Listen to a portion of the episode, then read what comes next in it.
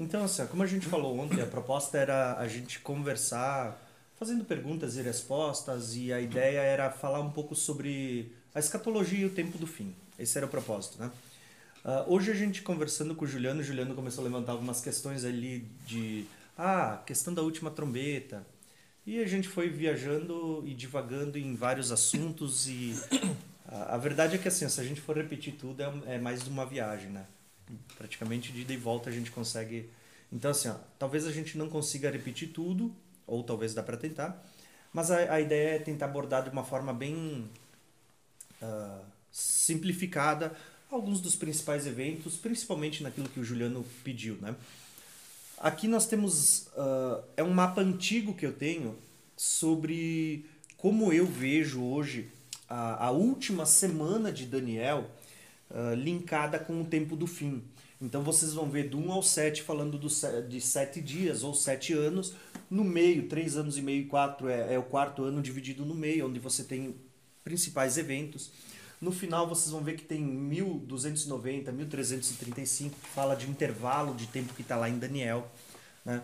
A gente não vai talvez entrar muito nisso, mas se um dia vocês quiserem, tanto no canal do Israel como no meu, tem assuntos falando sobre esse período. Milênio, como a gente entende que a gente é pré-milenista, a gente entende que estamos vivendo um período pré-milênio, antes do milênio. Então a gente entende que vai haver um milênio depois. E por fim, eternidade. Então, da cruz para frente, hoje a gente entende que está no tempo atual, próximo do fim dessa transição para entrar nesse período. Então, o que, que a gente começa a ver? Que Apocalipse vai ter assim, ó, várias expressões. E, e Apocalipse ele é um livro que, diferente do que muitas pessoas interpretam como sendo uma linha linear do, do tipo.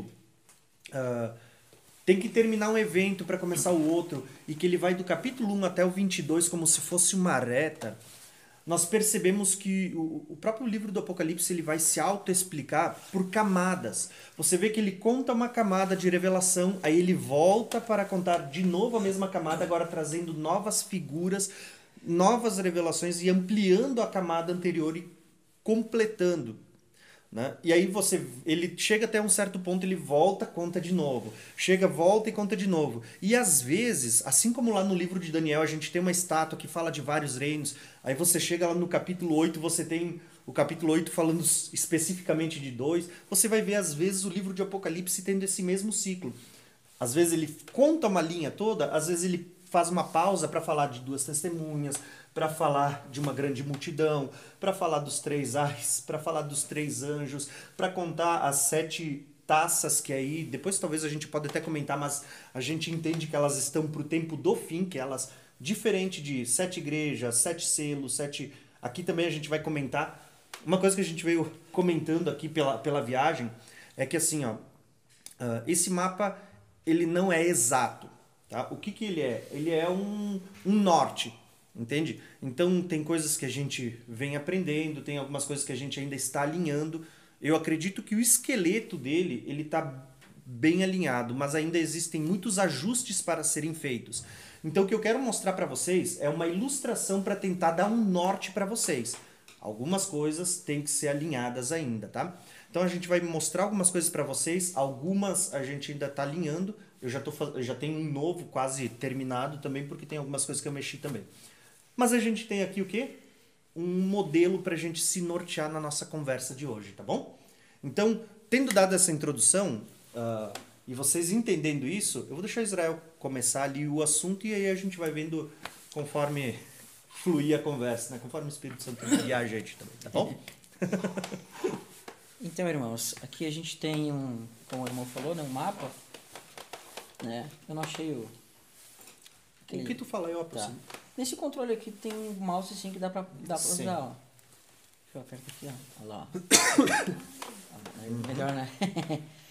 tá vendo aqui? Vocês estão vendo aqui é, uma relação das igrejas. Aqui é um pouquinho difícil mexer isso aqui, mas a gente mexe. Tem aqui os cavalos, os anjos, tem as taças aqui, tem outros elementos aqui. Então, o que, que o Tiago Tis falou para nós ali? Que o Apocalipse ele nada mais é que um quebra-cabeça, né, irmão? Acho que tem que mexer, né? Você não pode entender o Apocalipse sim, é, simplesmente pegar capítulo 1, capítulo 2, capítulo 3, como se estivesse correndo exatamente assim, de forma totalmente cronológica, de forma totalmente assim, direta, sabe? Mas é que Deus ele não trabalha assim. Deus ele trabalha de uma forma onde ele traz um elemento para você, aí ele abre às vezes um parênteses e volta a mostrar aquilo que já mostrou no passado de outro ângulo. Então vou dar um exemplo para vocês. Quando nós olhamos para Gênesis capítulo 1, nós vamos ver que Deus vai falar do primeiro dia, segundo dia, terceiro dia, quarto dia, quinto dia. No sexto dia nós vemos que vem o que? A criação do homem, perfeito? Sexto dia foi a criação do homem. Aí depois, no início do capítulo 2, ele vai falar que Deus descansou no sétimo dia. Só que quando você avança um pouquinho no capítulo 2, vai mostrar Deus criando o homem. Quer dizer, então Deus está criando o homem depois do sétimo dia? Não. Ele está simplesmente abrindo um parênteses, dando um flashback do sexto dia novamente. Então o Apocalipse ele funciona assim. Deus ele mostra, por exemplo, as sete igrejas ali, é um momento.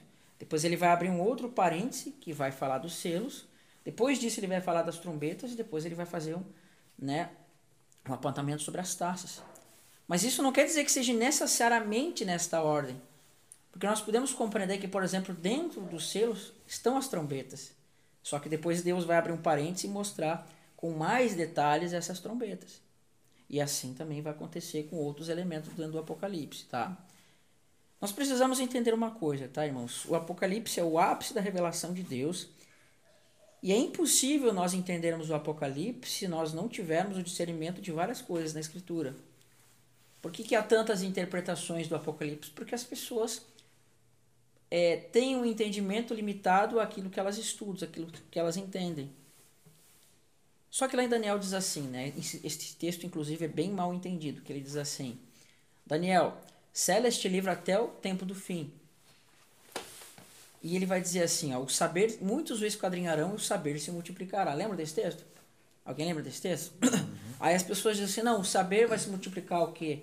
É, sabe? É tecnologia, é carros mais rápidos, aviões, celulares. Olha, a tecnologia, tá a ciência está se multiplicando. Não é isso que o texto está dizendo. O texto está dizendo que a ciência do livro, o entendimento, a compreensão do livro vai se multiplicar. Por quê? Porque as pessoas vão correr de lá para cá, elas vão esquadrinhar o livro. Então nós precisamos esquadrinhar o livro para entender, tá? Mas irmãos, nós precisamos entender a primeira coisa. O Apocalipse, ele vai ser a junção de vários textos que vai estar ligando a vários profetas, a vários textos e tudo mais. Apocalipse vai falar, por exemplo, quando nós vamos no capítulo 1 e capítulo 2, vai falar de um castiçal, de uma menorá, sete lâmpadas. Onde é que está isso? Lá no tabernáculo, como nós falamos hoje. Né? Tem aquela, você tem uma foto aí, irmão? Acho que Posso não, botar? não, não, não, não. não Posso botar. Mas aqui eu tipifiquei por sete igrejas, mas isso aqui são sete tá. candeeiros. Mas né? só para os irmãos entenderem que menorá uhum. nós estamos falando. Pode ir falando que eu boto. Tá, então, lá no tabernáculo existia uma menorá. Percebe? Jesus ele está andando entre as lâmpadas que vai formar essa menorá. Porque ele aqui, ó, isso aqui estava no tabernáculo de Moisés. Lá no Apocalipse capítulo 1 e capítulo 2, nós vamos ver que Jesus está andando entre os candelabros. Por quê? Porque ele está andando justamente nessa menorá. Ele está andando junto dela. Então você está vendo que Cristo está apontando ali uma conexão com o tabernáculo, com o templo. O que, você vai ter que conhecer e entender o que isso aqui, qual era o papel disso aqui na lei. Depois nós vamos ver lá que dentro das sete igrejas vai falar, por exemplo, de Jezabel, vai falar de Balaão, vai falar dos Nicolaitas, vai falar de uma série de coisas. Por que, que Deus está utilizando Jezabel, que é um personagem lá do passado, está utilizando Balaão, que é um personagem lá do passado? Não é que no futuro, nas sete igrejas, ou lá no contexto histórico das sete igrejas, existia uma Jezabel, um Balaão com este nome. Não. Mas é que Deus está fazendo com que você olhe para aquelas pessoas, pegue a imagem daqueles, daqueles homens, daquelas mulheres, e associa o que vai estar acontecendo lá naquele contexto. Não é que vai ter necessariamente uma Jezabel lá no fim, uma mulher chamada Jezabel, não. Mas vai haver um contexto que vai ser como o contexto de Jezabel. Então você vai olhar para Jezabel e você vai enxergar o contexto futuro. Percebe? E quem é que estava no contexto de Jezabel? Era Elias. Agora, do mesmo modo, Balão, o que, que ele fez com os israelitas quando eles saíram da terra? Ele confundiu eles através de mulheres. Então, quem era a pessoa que estava no contexto de Balaão? Era Moisés. Tá vendo a figura de Moisés e Elias aqui? Moisés foi aquele que derrotou a Balão e Elias era aquele que estava no contexto de Jezabel, que você já tem a ligação com as duas testemunhas. Tá? Por isso que você vê Moisés no contexto de Balaão, Elias no contexto de Jezabel. Tava aqui, né? Uhum, Tá? botei. Então volta de novo para aquele outro gráfico lá pra gente ver. É só clicar ali, né? Então, nós temos aqui essas questões, tá? Outra questão, irmãos, é, nós vamos ver que vai aparecer lá Cristo vai ser chamado lá em Hebreus de nosso sumo sacerdote. E o sumo sacerdote, o que ele faz? Ele trabalha no tabernáculo. Então, o que, que o sumo sacerdote fazia no tabernáculo? Ele trabalhava no contexto do dia da expiação, no contexto do, do incenso. É, e a arca da aliança era o que? Uma tipificação da do trono de Deus. Percebe? Cristo está diante de Deus, trabalhando neste sentido. Por isso que diz que ele é nosso intercessor, porque ele está diante de Deus fazendo intercessão por nós. Ele é o nosso mediador com Deus. Isso era o papel que o sumo sacerdote fazia no passado. Então você precisa entender primeiro, entender, compreender a lei, compreender o ministério que abrange o tabernáculo. Mas também, por exemplo, vai aparecer diversos momentos aqui no Apocalipse menções aos profetas. Menções a elementos que tratam dos profetas. Por exemplo, a própria, a própria Apocalipse 11, se tiver mais uma que você, me lembra, fala lá é, das duas oliveiras e dos dois castiçais. Opa, onde é que está isso? Isso aparece lá em Zacarias. Percebe que você tem que ir lá para o contexto de Zacarias? Já é uma outra questão. Aí nós vamos ver que capítulo 7 vai falar de 144 mil que são das 12 tribos de Israel. Você precisa entender sobre as 12 tribos. Quando você vai para Apocalipse capítulo 7, um pouquinho mais para frente, vai falar de uma multidão de gentios que estão vestidos de vestes brancas com palma nas mãos. O que, que significa palmas nas mãos? Que eles estão entrando na festa dos tabernáculos, onde Deus mandava o povo pegar palma nas mãos e eles No balançarem 14. aquelas palmas. Foi? Capítulo 7 fala de uma grande multidão, 14 sobre palma nas mãos. É no 14 não, acho que é no capítulo 7, que fala da, do... Grande multidão e aqueles que estão no Monte Sião com palmas nas mãos. Não, eles estão lá no trono, diante do trono de Deus, palma nas mãos. No capítulo 7. Mas enfim, é, vocês entenderam. E aí, aí o que, que acontece? No capítulo 14 vai falar que eles não, eles não têm não têm mentira na sua boca. Eles são irrepreensíveis, diante do trono de Deus. Tá? O que, onde é que nós entendemos sobre as duas tribos? Na questão das duas casas. Então nós precisamos entender lei, entender duas casas, entender festas e compreender os profetas. Então é como se Deus somasse tudo aquilo que ele vinha ensinando em toda a Bíblia para depois fazer uma prova aqui conosco. Uma prova no sentido de aplicar tudo aquilo que nós sabemos para compreender aqui. Entende? É como se fosse o ápice da revelação de Deus, mas você precisa entender as coisas do passado lá. Então acho que é bom a gente, para entendermos isso, a gente falar um pouquinho sobre duas casas, sobre festas e etc. Tá? Quer falar, irmão? Tá. É uma volta grande, né? É, É uma volta muito grande. Bem, é, é, é como eu digo, assim, ó, uma das coisas que eu gosto de dizer é que quando a gente estuda o livro do Apocalipse, a gente está falando de um livro que ele é como se fosse o ápice da revelação de toda a Bíblia. Então não tem como você estudar o Apocalipse ah, interpretando apenas com base no livro do Apocalipse ou usando um texto, o Daniel como base do Velho Testamento, ou às vezes Mateus 24, um texto que outro de Paulo. Não, para você interpretar o Apocalipse, você tem, tem, que ter a base dele que vai desde Gênesis até Apocalipse, tá? Resumindo, né? Resumindo é o todo. Então, como Israel estava colocando, ah, aqui você tem muitas menções que vão mostrar pra gente. Só para um, um complemento para vocês entenderem. Ah, quando nós vamos lá pro capítulos 4 e 5 ali, que é aquela visão de João é arrebatado ao trono, olha só que interessante.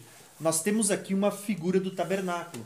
Né? Desculpa, eu estou tocando no tabernáculo, né? eu venho falando muito sobre o tabernáculo, mas de fato é, o pano de fundo do Apocalipse, ele é o que está acontecendo no ministério do tabernáculo no dia da expiação. Por isso que Israel falou que é importante você conhecer festas. E ele vai falar sobre isso daqui a pouco, provavelmente, né? Então assim, ó, olha só que interessante. Quando você olha para o tabernáculo, olha quanta, quantos elementos que a gente vê no tabernáculo. Primeiro deles, a gente vê uma menorá, né? Aonde que está a menorá? A gente já se localiza no tabernáculo no lugar santo. Quando você olha para o capítulo 1, você vê Jesus como um sumo sacerdote no meio dos sete castiçais, limpando ela para acender. Né? A gente sempre diz que a gente entende que é, é, ele acendeu no Pentecostes, só que a Bíblia fala de manhãs e tardes. Então tu vê que teve um primeiro acender no Pentecostes, vai ter no fim. Por isso que a gente crê que assim como existe uma apostasia para o tempo do fim, que é profetizado, mas também existe um avivamento. Então são duas coisas que estão para o tempo do fim. Né? Quando a gente olha para a questão, eu vou, vou ficar no tabernáculo, porque depois daí a gente passa para Israel falar sobre festa. Olha quanta coisa interessante. Quando a gente olha para isso, eu vou tentar só aproximar aqui. Ó. O que, que a gente vê? Os mortos debaixo do altar no quinto selo. Que altar é esse, gente? Vocês já pensaram? Altar do sacrifício. De bronze. Né? O altar de, bron de bronze, aquele que ficava do lado de fora do átrio. Quando a gente olha para a sétima trombeta, só vou mostrar elementos para vocês. Ó. Uh, esse não, esse aqui. O que, que vocês vão ver lá quando toca-se a última trombeta e o céu se abre? Perceberam?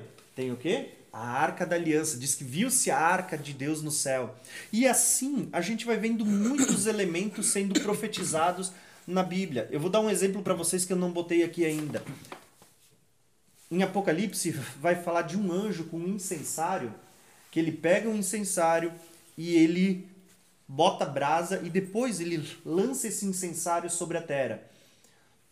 Para vocês terem uma ideia, essa ideia do incensário ela está conectada ao dia da expiação, quando o, o, sumo sacerdote ele entrava no santo com um incenso, fazia aquela cortina de fumaça para que a, a glória de Deus se manifestasse ali e eles pudessem oferecer, então fazer os, o, sacrifício do dia da expiação. Só que olha que, que legal. E, esse anjo, a Bíblia diz assim, um anjo pegou incensário. O que, que é esse anjo? Esse anjo é uma figura de Cristo. A, a palavra anjo, provavelmente vocês sabem, ela fala de mensageiro. Aí você tem assim, ó, uh, anjos no sentido de anjos como labaredas de fogo, né? Seus ministros fazem como labaredas de fogo, ser celestial ou, espiritual. Mas você tem homens que são chamados de mensageiros, ou anjos como mensageiros que são homens, né? Os sete anjos das sete igrejas. E, você, e Jesus, na, na figura de uma fiel testemunha, ele também é chamado de um anjo. Né? Porque lembra que anjo a gente às vezes mistifica pensando naquele ser de duas asinhas. Mas a palavra anjo é mensageiro. Então quando você fala de Jesus, uh, aquele, aquele ser com castiçal, com, com incensário, é uma figura de Cristo entrando no Santo dos Santos, diante da arca. Então, tem muitas figuras aqui no Apocalipse que você tem que ter em mente o, o livro do o tabernáculo, o, o Pentateuco ali, o, a Torá, né? Uh, uma coisa que a gente vai deixar para o final para vocês entenderem melhor. Mas quando a gente fala de sete, cal... É, sete taças da ira, até o Israel estava colocando hoje de tarde, o que, que sete taças tem a ver? Está conectado lá com o ministério do tabernáculo, quando o, sac... o sumo sacerdote ele fazia sete aspersões de sangue sobre a arca, depois ele voltava lá fora, fazia e ele ia fazendo nesse ritual. Detalhe, vocês lembram que tem uma passagem em Apocalipse que vai dizer assim, ó, que quando Cristo volta, vai executar a ira de Deus e tudo mais, o sangue corre até os freios do cavalo? Quando terminava o dia da expiação, o sacerdote pegava todo o sangue que estava ali depois de ter espiado, depois de ter derramado, o que, que ele fazia? Ele vinha até fora e derramava na, na areia do lado daquele altar de, de bronze. Então o sangue corria pela terra. Então a gente vê que existem muitas figuras no livro do Apocalipse que às vezes a gente não vai ter uma revelação plena se a gente não começar a entender outras coisas das Escrituras. Uh, ah, Para finalizar, a última fala, depois passo para Israel. Quando você lê o livro do Apocalipse, como é que o livro começa? O livro começa assim, ó, falando que, que esse livro era uma carta né, da parte, da parte. E aí vem o quem é o, o, o, o remetente o, que está escrevendo. Ele diz assim, ó, esse livro é um livro da parte daquele que era, que é e que há de vir. Está falando do Pai, que estava lá na arca. Né? Às vezes a gente associa, não, quem é que vai vir? Jesus. Não, não, então esse cara é Jesus. Mas só que quando a gente vê, você sempre vai ver uma conexão do pai vindo junto com o filho. Né? Do, do filho vindo na glória do seu pai. Então quando você vê aquele que era, que é e que há de vir, é uma figura do pai. Aí ele vai dizer assim, ó, da, par, da parte dos sete espíritos que estão diante do trono. Lembra da figura do tabernáculo? Você tem a arca da aliança, uma figura do Pai, aquele que era, que é e que há de vir. Se você sair para fora do Santíssimo para o Santo, você tem candelabro, né? com sete chamas, ou seja, os sete espíritos que estão diante do trono, estão diante da arca.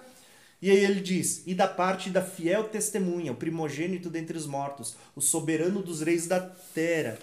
Perceberam que ele está fazendo uma menção ao santo, ao ato exterior, onde tinha o altar de sacrifício, e ele está dizendo assim: ó, da parte daquele que era o primogênito dentre os mortos.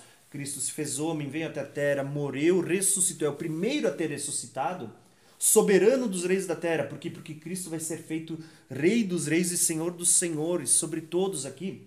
Então você tem aqui, ó, eh, uma saudação tríplice, é uma saudação tríplice, está falando do Pai, do Filho, do Espírito Santo. Dos sete espíritos, né? E isso, quando fala dos sete espíritos, tá, tá, é uma plenitude do Espírito Santo ali. Você tem uma saudação tríplice associada à figura do tabernáculo. E, e olha que interessante, quando, quando João recebe essa carta, a Bíblia diz assim que ele é arrebatado em espírito e ele tem toda essa visão. Né? Então, é como se a gente olhasse para o tabernáculo, essas três divisões. João está na terra, que é o ato exterior, e a Bíblia diz assim que ele achou-se em espírito no dia do Senhor, ele foi arrebatado. Então é como se ele subisse em algum lugar. Lembra? É como se ele estivesse saindo do ato exterior e entrado no lugar santo. Aí ele diz assim que ele ouve uma voz de trás dele, ele vira-se para olhar e ele vê um candelabro, ele vê sete caçais. É como se ele saísse do ato exterior, ele entrasse no santo, é como se ele tivesse de frente para a mesa da proposição. É, é só uma simulação, não estou dizendo que é isso. Mas é como se ele tivesse aqui, ele ouve uma voz, ele se vira e ele vê do outro lado o candelabro, o castiçal. Para quem conhece a figura do tabernáculo, acho que está entendendo o que eu estou falando, né? Aí, daqui a pouco, chega no capítulo 4, ele vai dizer assim, ó e de repente ele diz assim, ó, eu vi uma porta aberta no céu e, e alguém disse, sobe para cá. É como se ele tivesse no ato exterior, ele tivesse subido até o santo, onde ele está diante do candelabro, e ele ouve uma voz dizendo, sobe para cá, e ele vai até a presença de Deus, e ele vai ter no capítulo 4 e 5 a visão do trono de Deus. Entenderam? A figura do tabernáculo apontando para a criação, ela vai apontar para o homem, para Cristo, mas ela aponta para o Apocalipse. Entenderam? Então, assim, ó, tem muitas questões, mas eu quis falar do tabernáculo só para ter a questão de fazer um, um link de conexão para quando Israel for falar das festas. Não sei se ia ser agora, mas. Não, eu vou falar daqui a pouquinho. Porque é o que está acontecendo no dia da expiação, no, no tabernáculo, que é o pano de fundo do livro do Apocalipse. Se você não tiver essa chave, muitas profecias vão ficar bloqueadas. Assim como duas testemunhas, não sei a hora que Israel for entrar nesse assunto, Uh, duas casas de Israel, vai apontar para as duas testemunhas, 144 mil, a grande multidão de branco e, e tantas outras chaves que, se você não tem essas coisinhas, você fica bloqueado de entender muitas profundidades e riquezas de Deus no restante. Amém. A gente não vai ter como falar sobre tudo isso, sobre, né? Não teria como, impossível. Não sei que a gente fosse até 5 horas, 6 horas da manhã aqui falando. Mas eu quero dizer um texto para os irmãos aqui, vamos começar a estudar. Eu acho que a gente pode focar um pouco mais nas festas ali, trombetas, nas taças, alguma coisa vídeos para vocês entenderem, tá? A gente vai tentar montar um pouquinho o quebra-cabeça de Apocalipse.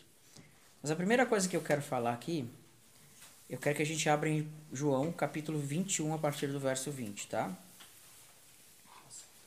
Vai dizer assim, bem assim para nós. Então Pedro voltou-se e viu que também ia seguindo o discípulo a quem Jesus amava o qual nascia reclinava-se sobre o peito de Jesus e perguntara: Senhor, quem é o traidor? Vendo, pois, Pedro perguntou a Jesus: E quanto a este? Ou seja, ali no verso 19, mais ou menos, verso 18 desse capítulo, Jesus ele fala como é que, que Pedro ia morrer, né? Pedro, eles te cingirão, te levam, né? Hoje tu és jovem, anda por onde tu quer. Mas um tempo tu vai ficar velho, eles vão te cingir, vão te levar para um lugar que tu não queres. Aí é assim que ele vai morrer. Aí Pedro ele pergunta assim: tá, esse aqui, como é que João vai morrer? Aí Jesus vai dizer assim para ele, né? Vendo, pois, Pedro perguntou a Jesus: e quanto a isso, como é, que, como, é que, como é que João vai morrer? Respondeu-lhe Jesus: se eu quero que ele permaneça até que eu venha, que te importa? Quanto a ti, segue-me. Tá vendo que ele está dizendo assim: se eu quero que João permaneça vivo até que eu venha, que te importa? Quer dizer, olha o que vai dizer mais para frente.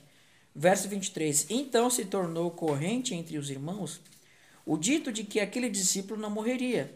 Ora, Jesus não disse que tal discípulo não morreria. Mas se quero que ele permaneça até que eu venha, que te importa? Jesus não está mentindo. Jesus disse que ele vai estar vivo até que ele venha. Mas João morreu. Você percebe como ele já estava dando aqui uma revelação sobre o Apocalipse? Por quê? Existem os preteristas que eles vão pegar esse texto aqui e vão dizer, ó, oh, viu como Jesus voltou no ano 70? Não. Essas pessoas não entendem o princípio da onisciência e onipresença de Cristo. Agora nós vamos para Apocalipse capítulo 1, tá? Entendendo que Jesus fala, o que te importa se eu quero que ele fique vivo até que eu venha? O que, que te importa? Apocalipse 1, nós vamos começar a entender isso aqui, tá? Diz assim, deixa eu só achar o verso que eu não me lembro. Olha que interessante, verso 9. Eu, João, irmão vosso e companheiro na tribulação. Olha, João passando pela tribulação. Por que, que ele fala que é companheiro na tribulação? Porque nesse ano, mais ou menos no ano 90, 100, a igreja estava passando por uma grande tribulação daquela época. E essa tribulação estava caindo sobre a região de Éfeso, de Pérgamo, Tiátira, etc, etc. Percebe como Deus está utilizando um contexto, já que o povo já estava debaixo de uma tribulação? Por quê? Porque assim como aquele povo estava passando por uma tribulação naquele tempo, assim também o povo que vai estar no final também vai passar. Aí ele fala assim: Eu, irmão e vosso companheiro na tribulação, no reino e na perseverança em Jesus Cristo, achei-me na ilha de Pátimos por causa da palavra de Deus e do testemunho de Jesus. Olha só que interessante. No verso 10, achei-me espírito no dia do Senhor. Isso aqui é tremendo, irmãos. Por quê? O dia do Senhor, lá em 1 Tessalonicenses, capítulo 4, capítulo 5, perdão, diz assim: uh, que o dia do Senhor virá como ladrão e pegará os homens de surpresa. Nos profetas vai dizer que o dia do Senhor é o grande dia da ira de Deus, no qual os céus, sabe, eles se enrolarão como um pergaminho, as estrelas caem do firmamento, uma série de coisas. E Mateus 24 vai mostrar que isso é a vinda de Cristo. E é que ele fala aqui: Achei-me espírito no dia do Senhor e ouvi por detrás de mim uma voz como de trombeta. Percebe? Ele escutou uma trombeta e ele foi arrebatado no dia do Senhor. Então é como se Cristo pegasse João há dois mil anos atrás e levasse ele para dois mil anos no futuro. Ele não arrebatou só necessariamente lugar, mas levou ele em espírito dois mil anos à frente. Uhum. E ele fala assim, lá no verso. Deixa eu achar aqui. No verso 3, olha só o princípio da onisciência de Cristo. Bem-aventurados aqueles que leem e que ouvem as palavras da profecia e guardam as coisas nelas escritas, pois o tempo está próximo. Aí eu pergunto para você: no tempo de João, o tempo estava próximo? Não estava. Tanto que Paulo vai dizer em 2 Tessalonicenses né? Que algumas pessoas estavam dizendo que o dia do Senhor já havia chegado, mas ele falou que não, não tinha chegado. Mas aqui ele diz, diz aqui, pois o tempo. Não, não precisa pagar. Pois o tempo está próximo, que daí fica mais claro. Pois o tempo está próximo. O tempo não estava próximo lá no tempo de João, irmãos. Mas ele está escrevendo para as pessoas que vão estar no futuro, porque João foi levado para o futuro. E ele fala, pois o tempo está próximo. Para aqueles que estariam no futuro leriam isso. Então não estava falando para aquelas pessoas necessariamente daquele tempo, mas está falando para nós, irmãos. Por quê? Porque lá em Daniel diz assim: que naquele tempo o saber se multiplicará e o livro será esquadrinhado. Por isso ele fala: bem-aventurados aqueles que leem e aqueles que ouvem as palavras da profecia e guardam as coisas nelas escritas. Aí em Apocalipse 10 vai aparecer a imagem de um anjo. Esse anjo ele vai ter os pés como coluna de fogo e coluna de fumaça, ligação com Êxodo. Vai ser o seu rosto como o sol ligação com Cristo glorificado. E aí diz que ele vai jurar pelo Senhor que nos dias da voz do sétimo anjo já não haverá mais tempo, mas o mistério de Deus vai se cumprir. Amém? Esse anjo aqui. E ele vai ter na sua mão um livrinho. E esse livrinho vai estar aberto e vai ser entregue para João. Percebe a revelação que está sendo entregue para ele? O livro que lá em Daniel foi fechado está sendo aberto para João. Isso significa o quê? O conhecimento e a compreensão das profecias, tá? Então a primeira coisa que nós precisamos entender aqui é o princípio da onisciência, onipresença de Cristo. Ele está em todos os tempos e ele foi lá dois mil anos atrás, levou João para dois mil anos no futuro para falar para nós que estaríamos lá no futuro.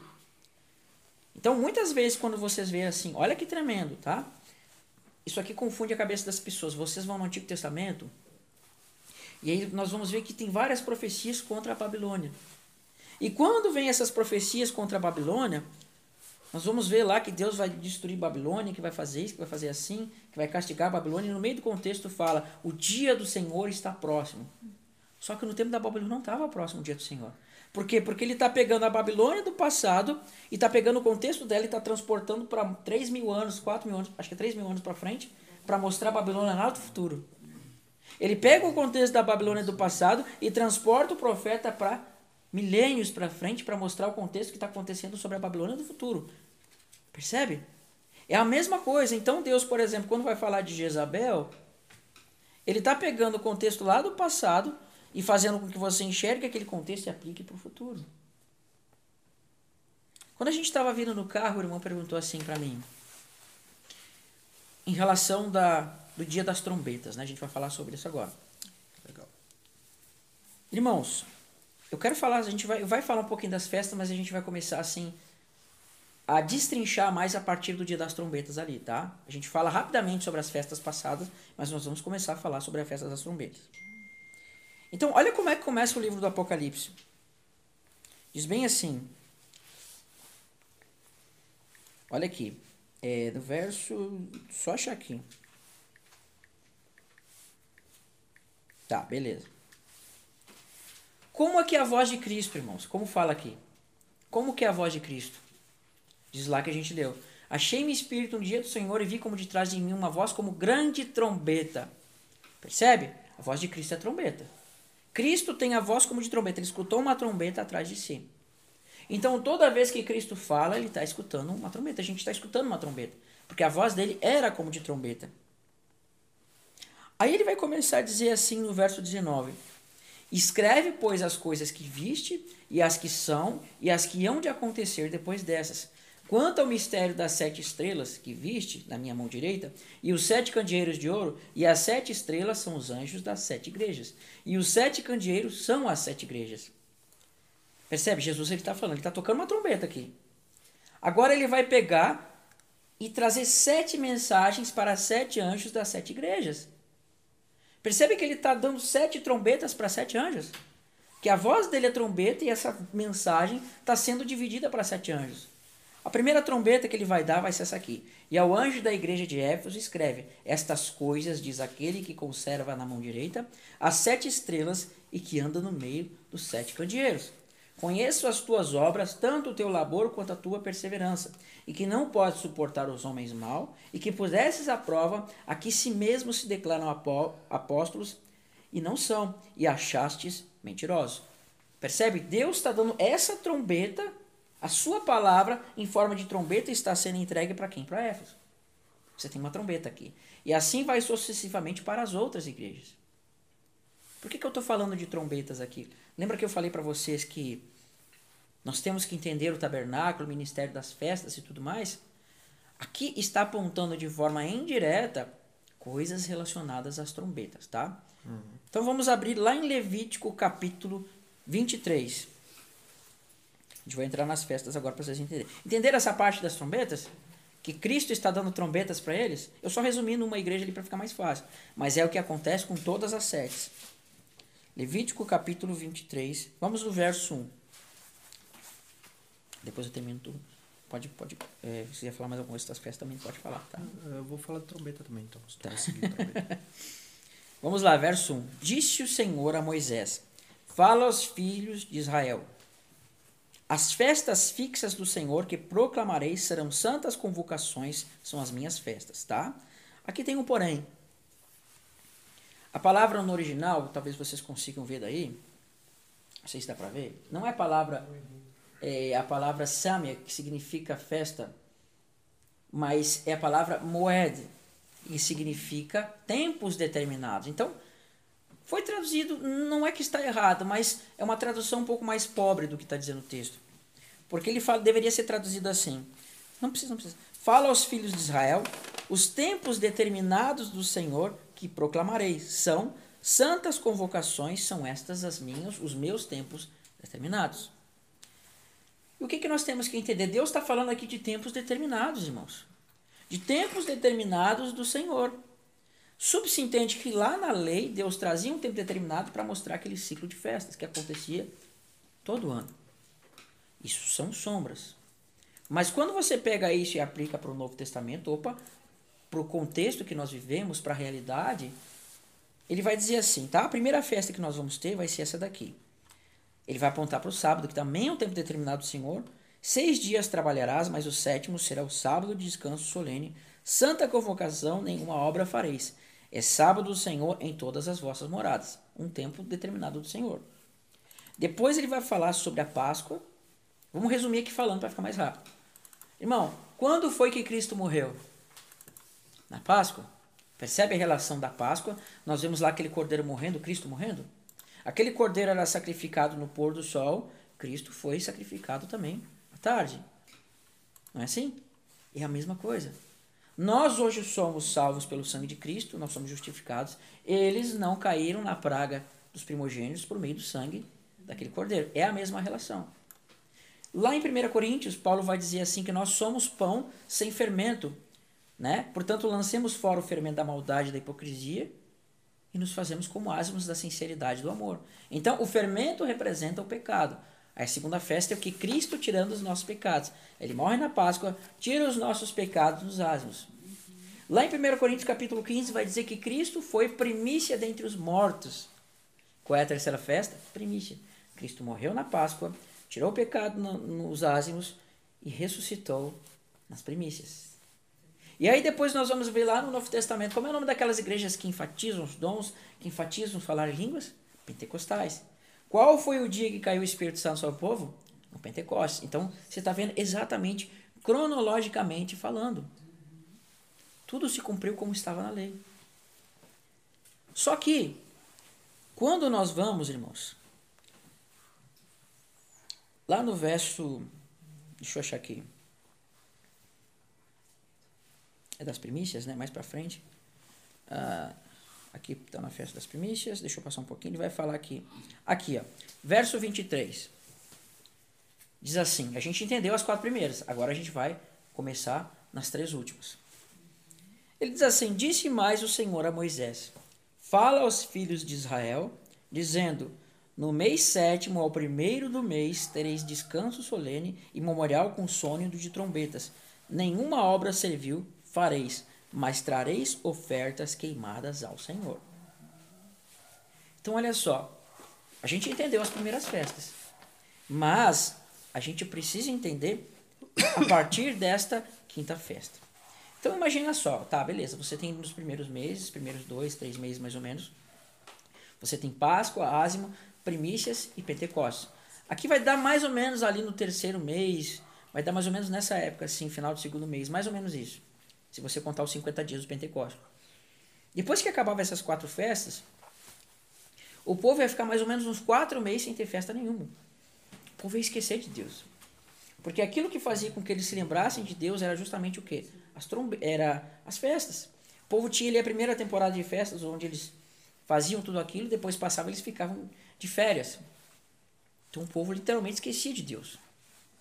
Mas, quando chegava o primeiro dia do mês sétimo, quando o Atalá ele olhava para a lua e viu a lua nova, ele começava a gritar, dar um brado, tocar as trombetas e começava a despertar o povo para esperar o que? O Yom Kippur, que era o dia da expiação. Percebe? Então, as trombetas aqui elas estão despertando o povo, mostrando e acordando eles que a última temporada, para eles se prepararem para o dia da expiação, está chegando. Então, hoje, dentro do judaísmo, irmãos, Dentro do judaísmo, nós vamos ver que quando vem a festa das trombetas, eles se preparam dez dias para o dia da expiação. Porque o dia da expiação era a festa mais importante do ciclo de festas. Depois vem a alegria da festa das cabanas. Aí eu vou fazer uma pergunta para vocês relacionada ao dia da expiação. Cristo, ele ascendeu ao Santo dos Santos, perfeito? Que está no céu, para se cumprir o Salmo 110. Disse o Senhor a meu Senhor: Assenta à minha direita, até que eu ponha os teus inimigos por estrado dos teus pés. O Senhor enviará de Sião o cetro do seu poder. Vai, domine entre os teus inimigos. Aí ele vai falar: Tu és príncipe desde o dia do teu nascimento, etc, etc. Ele vai dizer: O Senhor jurou: Tu és sacerdote para sempre, segundo a ordem de Melquisedeque. Percebe? O sacerdócio. Mas quando ele fala: Senta à minha direita até que eu ponha os teus inimigos. Aí eu pergunto para vocês: qual é o lugar mais santo que pode existir no universo, na criação, qualquer lugar? É estar à destra de Deus. Cristo ele ascende até os céus e ele entra no Santo dos Santos. E isso vai ter ser tipificado quando? Quando o sumo sacerdote atravessava o véu e se achegava na arca. Se o entrar no véu, irmão, representa, transpassar aquele véu, representa Cristo ascendendo aos céus, quando o sumo sacerdote saía do Santo dos Santos, o que representa? A vinda de Cristo, irmãos.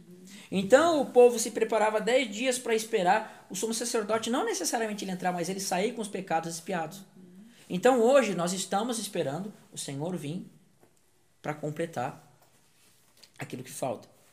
Percebe? Mas eles se preparavam dez dias em arrependimento. Tá? Então, essa é a última temporada que nós vamos ver aqui agora. Você queria acrescentar, irmão? Uh, quero. Jubileu, tu vai falar? Não, hoje eu não vou falar. Não agora. Não. Tá. tá. Tem uma questão que eu sempre gosto de falar, principalmente quando a gente vai falar de arrebatamento, né? Que eu acho que talvez até entra com o que o Juliano perguntou hoje de tarde, né? Sempre que a gente vai falar de, de arrebatamento, surgem perguntas, né? Vocês já ouviram falar da trombeta de Deus? Né? Ou a última trombeta, ou a sétima trombeta? A pergunta que eu faço para vocês, são coisas diferentes ou é a mesma coisa? Tá? Olha só, eu vou mostrar para vocês alguns textos bem rapidamente, tá? Quando você lê Tessalonicenses, o texto que realmente começa falando sobre arrebatamento, o texto vai dizer assim, ó, que ah, na vinda do Senhor, nós os que estivermos vivos ficaremos, uh, os que ficarmos até a vinda do, do, Senhor, certamente não precederemos os que dormem. Uh, pois dada a ordem, a voz do arcanjo ressoar da trombeta de Deus, né? Então ele vai dizer assim: ó, o próprio Senhor descerá dos céus, mortos em Cristo ressuscitarão primeiro, depois nós que estivermos vivos seremos arrebatados juntamente com, com eles para encontro com o Senhor nas nuvens e assim estaremos para sempre com o Senhor. Então, basicamente é isso que o texto diz. Ele fala de uma trombeta de Deus que vai soar no arrebatamento para que a igreja, né? Olha que interessante. Quando a gente vai para o próximo texto, lá em Coríntios, o que, que vai falar? Lá em Coríntios também está tratando de, de, de ressurreição. O texto anterior não, vai, não disse que os mortos ressuscitarão primeiro e depois nós vivos seremos arrebatados? Esse texto também está tratando de ressurreição. Capítulo todo de Coríntios, eh, capítulo 15, é um texto falando de, de ressurreição. Tanto que o Israel falou de festas e Paulo, nesse capítulo, ele vai falar que a ressurreição está ligada às festas. Ele vai dizer assim, ó, Cristo é a primícia daqueles que dormem. Lembra a festa das primícias? Cristo é a primícia dos que dormem, o primeiro feixe a ser apresentado. Quando Cristo é apresentado, todo o resto também é santificado por meio desse primeiro fecho. Mas ele vai dizer assim, ó, ó, eis que eu lhes digo um mistério, nem todos dormiremos, ou seja, a morte, nem todos vão passar pela morte. Hum, ele diz, mas seremos transformados todos num momento, num abrir e fechar de olhos. Preste atenção, não é o arrebatamento que é num abrir e fechar de olhos rápido como muitos pensam. Não, é a transformação, é a glorificação do corpo que é num momento, que vai ser rápido. E aí ele vai dizer assim, ó, num momento, num abrir e fechar de olhos, e ele diz quando isso vai acontecer, a glorificação do nosso corpo, ao som da última. Aí a pergunta que eu faço para vocês: a trombeta de Deus lá em Tessalonicenses, que fala do arrebatamento e que está ligando ressurreição, arrebatamento ao som de uma trombeta. Trombeta de Deus. Não é a mesma trombeta aqui que é chamada de a última trombeta? Então, muitas pessoas vão dizer que não. Vão dizer que numa trombeta as pessoas estão sendo arrebatadas e na, na, eles vão começar a fazer uma separação entre a última trombeta que eles vão dizer assim ó, que está relacionada à festa das trombetas e aí as pessoas passam sete anos aqui na terra de tribulação e aí depois tem a expiação só que entra uma questão que a gente até comentou hoje que quando a gente fala das trombetas de Deus nós precisamos entender que todas as festas havia trombetas. Não só nas festas, mas no sábado sempre era tocado trombeta. Então, quando chegava Páscoa, tinha trombeta, Asmos tinha trombeta, Primícias, trombeta, Pentecostes, trombeta, Festa das trombetas, trombeta. Quando chegava no dia da expiação também tinha trombeta. Então, se você disser que as festas, a festa da trombeta é a última trombeta, e as outras que vêm depois? Que vem no dia da expiação, que vem no tabernáculos. Vocês já pensaram que não faz sentido você dizer que aqui é a última trombeta, a igreja está sendo arrebatada e as outras? Né? Então, assim, ó, existe uma explicação, talvez, não, não sei se de, vai dar tempo, se não der, vocês já têm uma ideia e depois pode procurar nos canais aí que vocês vão encontrar isso também, né? Que a última trombeta, ela estava muito associada não uh, diretamente com um ciclo de festas de um ano, que você tem um ano, você tem sete festas em um ano. Mas quando você olha para a lei, você vai ver que ali era dito para contar uh, Durante um ano tinha sete festas, era para fazer isso durante sete anos. Aí, no sétimo ano, tinha um ano sabático. Só que você pegava esse conjunto de sete anos e você multiplicava por sete, dava 49 anos. E aí, no, no ano 49, tinha o jubileu. E aí, nesse jubileu, tinha uma trombeta que era chamada de trombeta vibrante.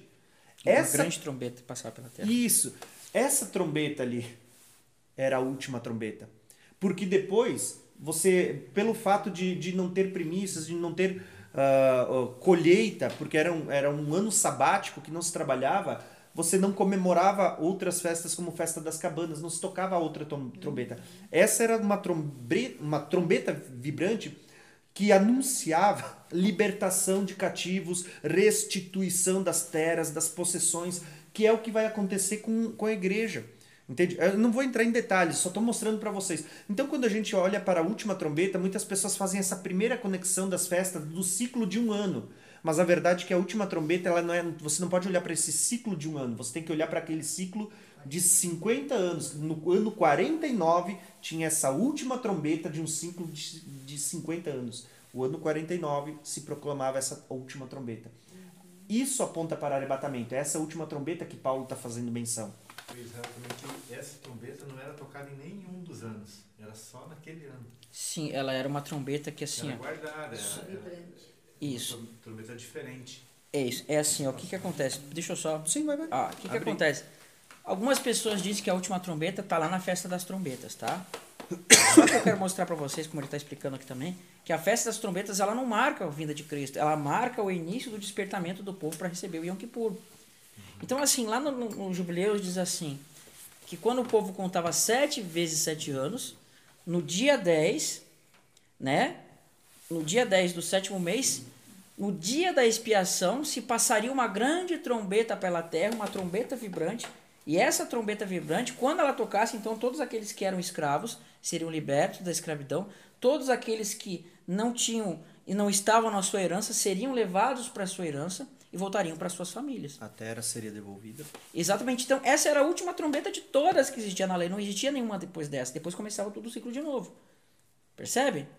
Então, essa era a última trombeta. Ela era tocada no ano 49 para santificar o ano 50. Então, aí você tem a relação de 7 vezes 7, 49. Mas quando você vai para 70 semanas, você tem uma relação de 70 vezes 7, percebe? A sombra, 7 vezes 7. Realidade, 70 vezes 7. Então, quando você pega 7 vezes 7, você tem 49. Quando você tem esse 49, você toca a trombeta e você vai santificar um ano. Essa é a sombra. Aquele um ano vai ser chamado de ano do jubileu. Porém, quando você passa para a realidade, 70 vezes 7 não é um ano, mas são mil anos. Então vai se tocar uma trombeta, uma grande trombeta vibrante pela terra.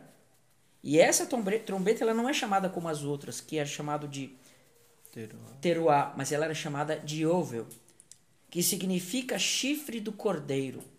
Essa trombeta que era tocada no ano 50, ela tinha o nome de Yovel, enquanto nos outros anos era chamado de shofar.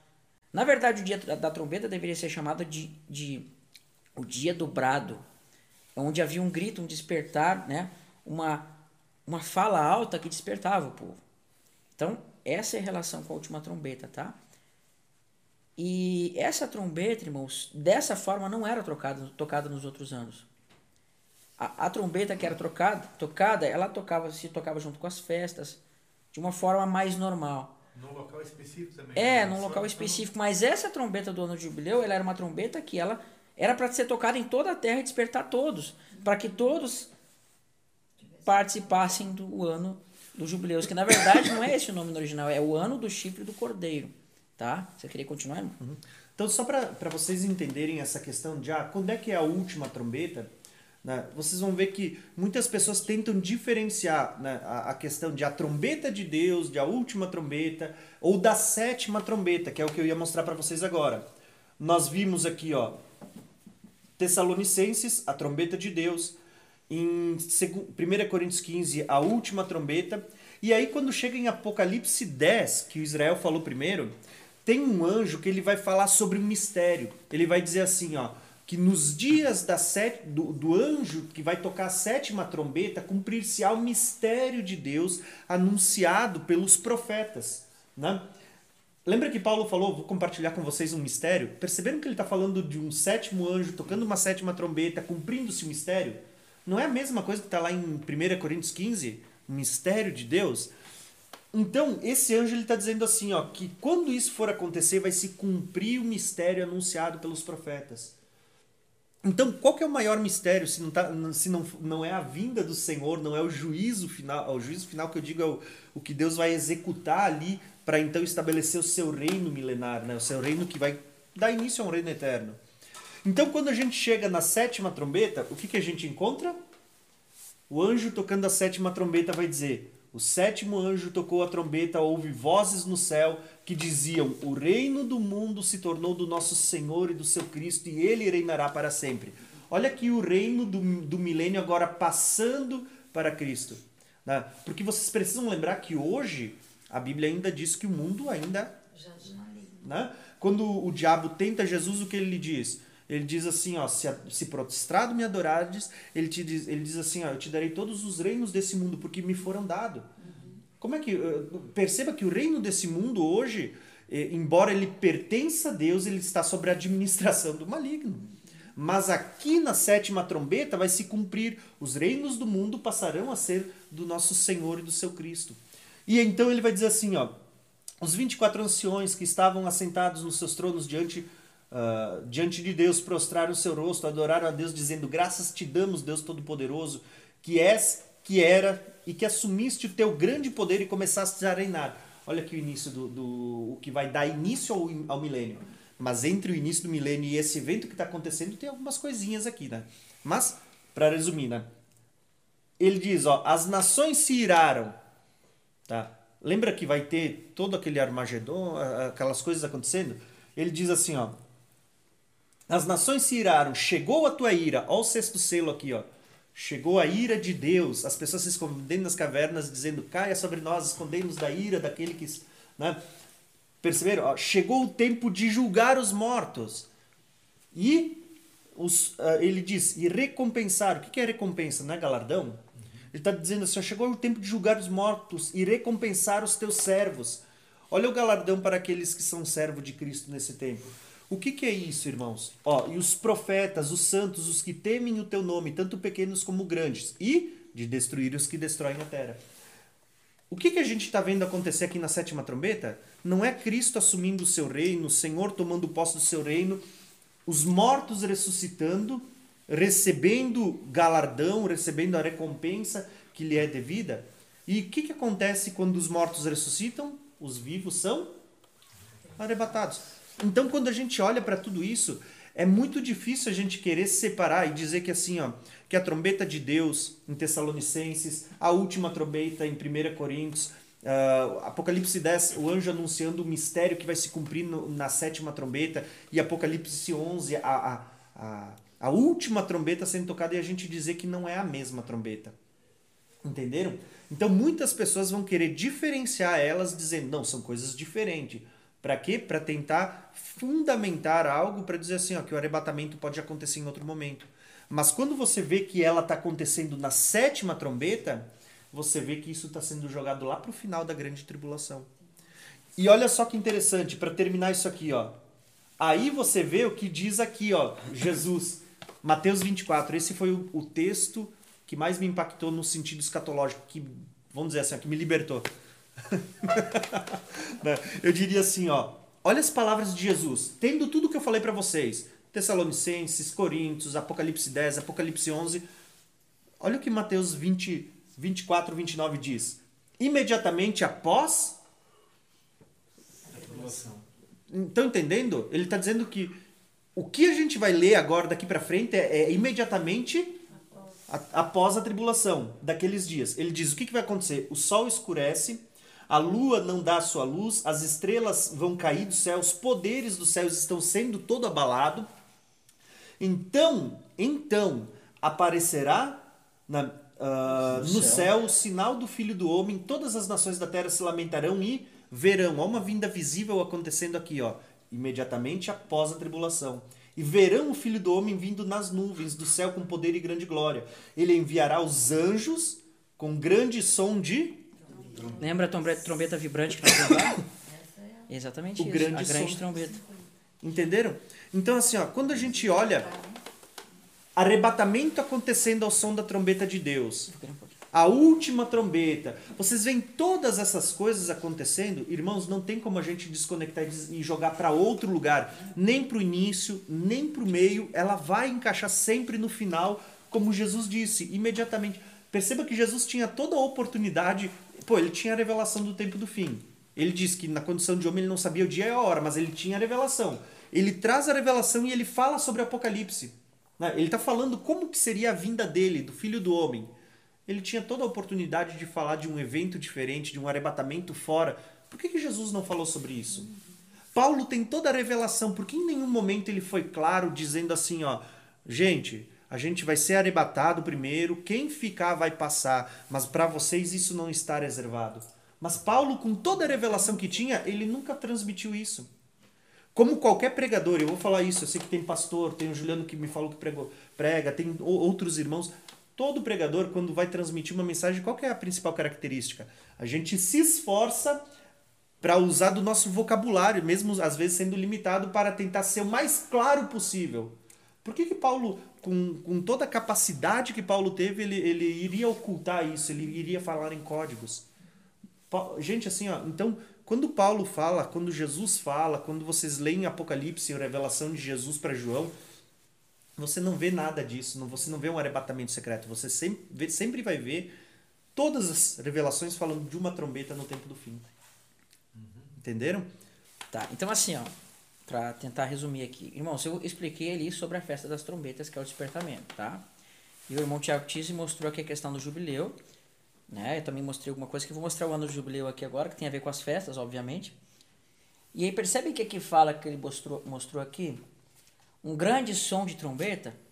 E lá no ano do jubileu fala de uma trombeta vibrante que passa sobre toda a terra.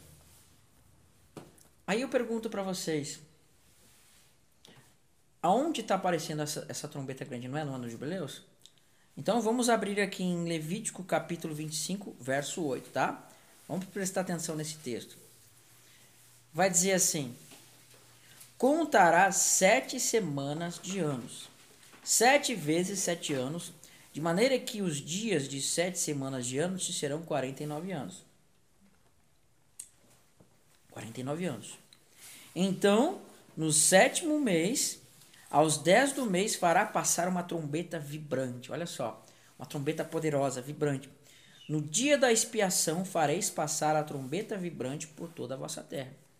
Trombeta, trombeta vibrante é um grande som de trombeta, uma trombeta que vibra, grande.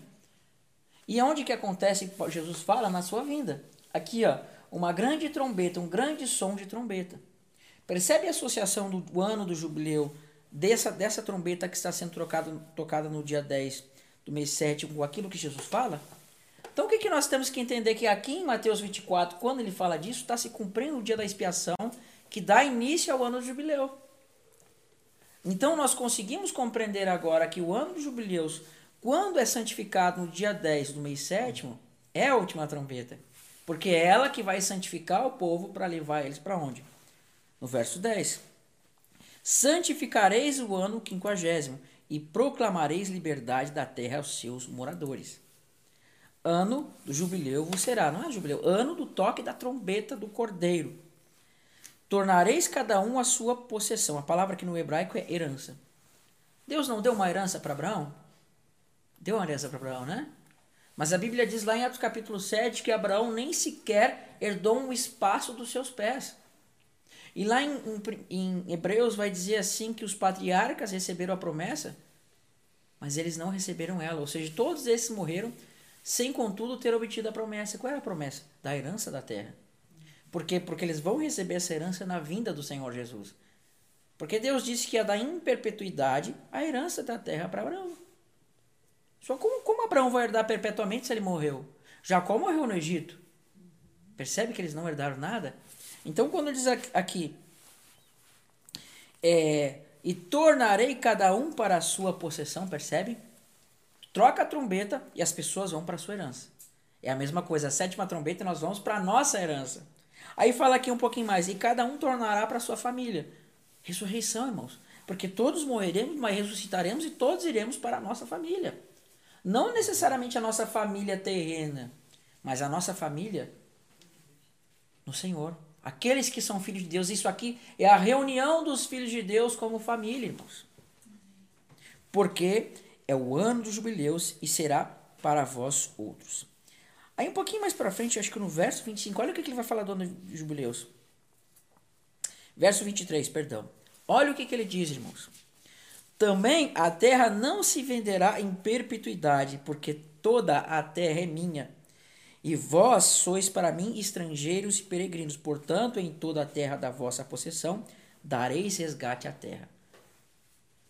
O mundo não é de Deus, irmão. A terra não é do Senhor.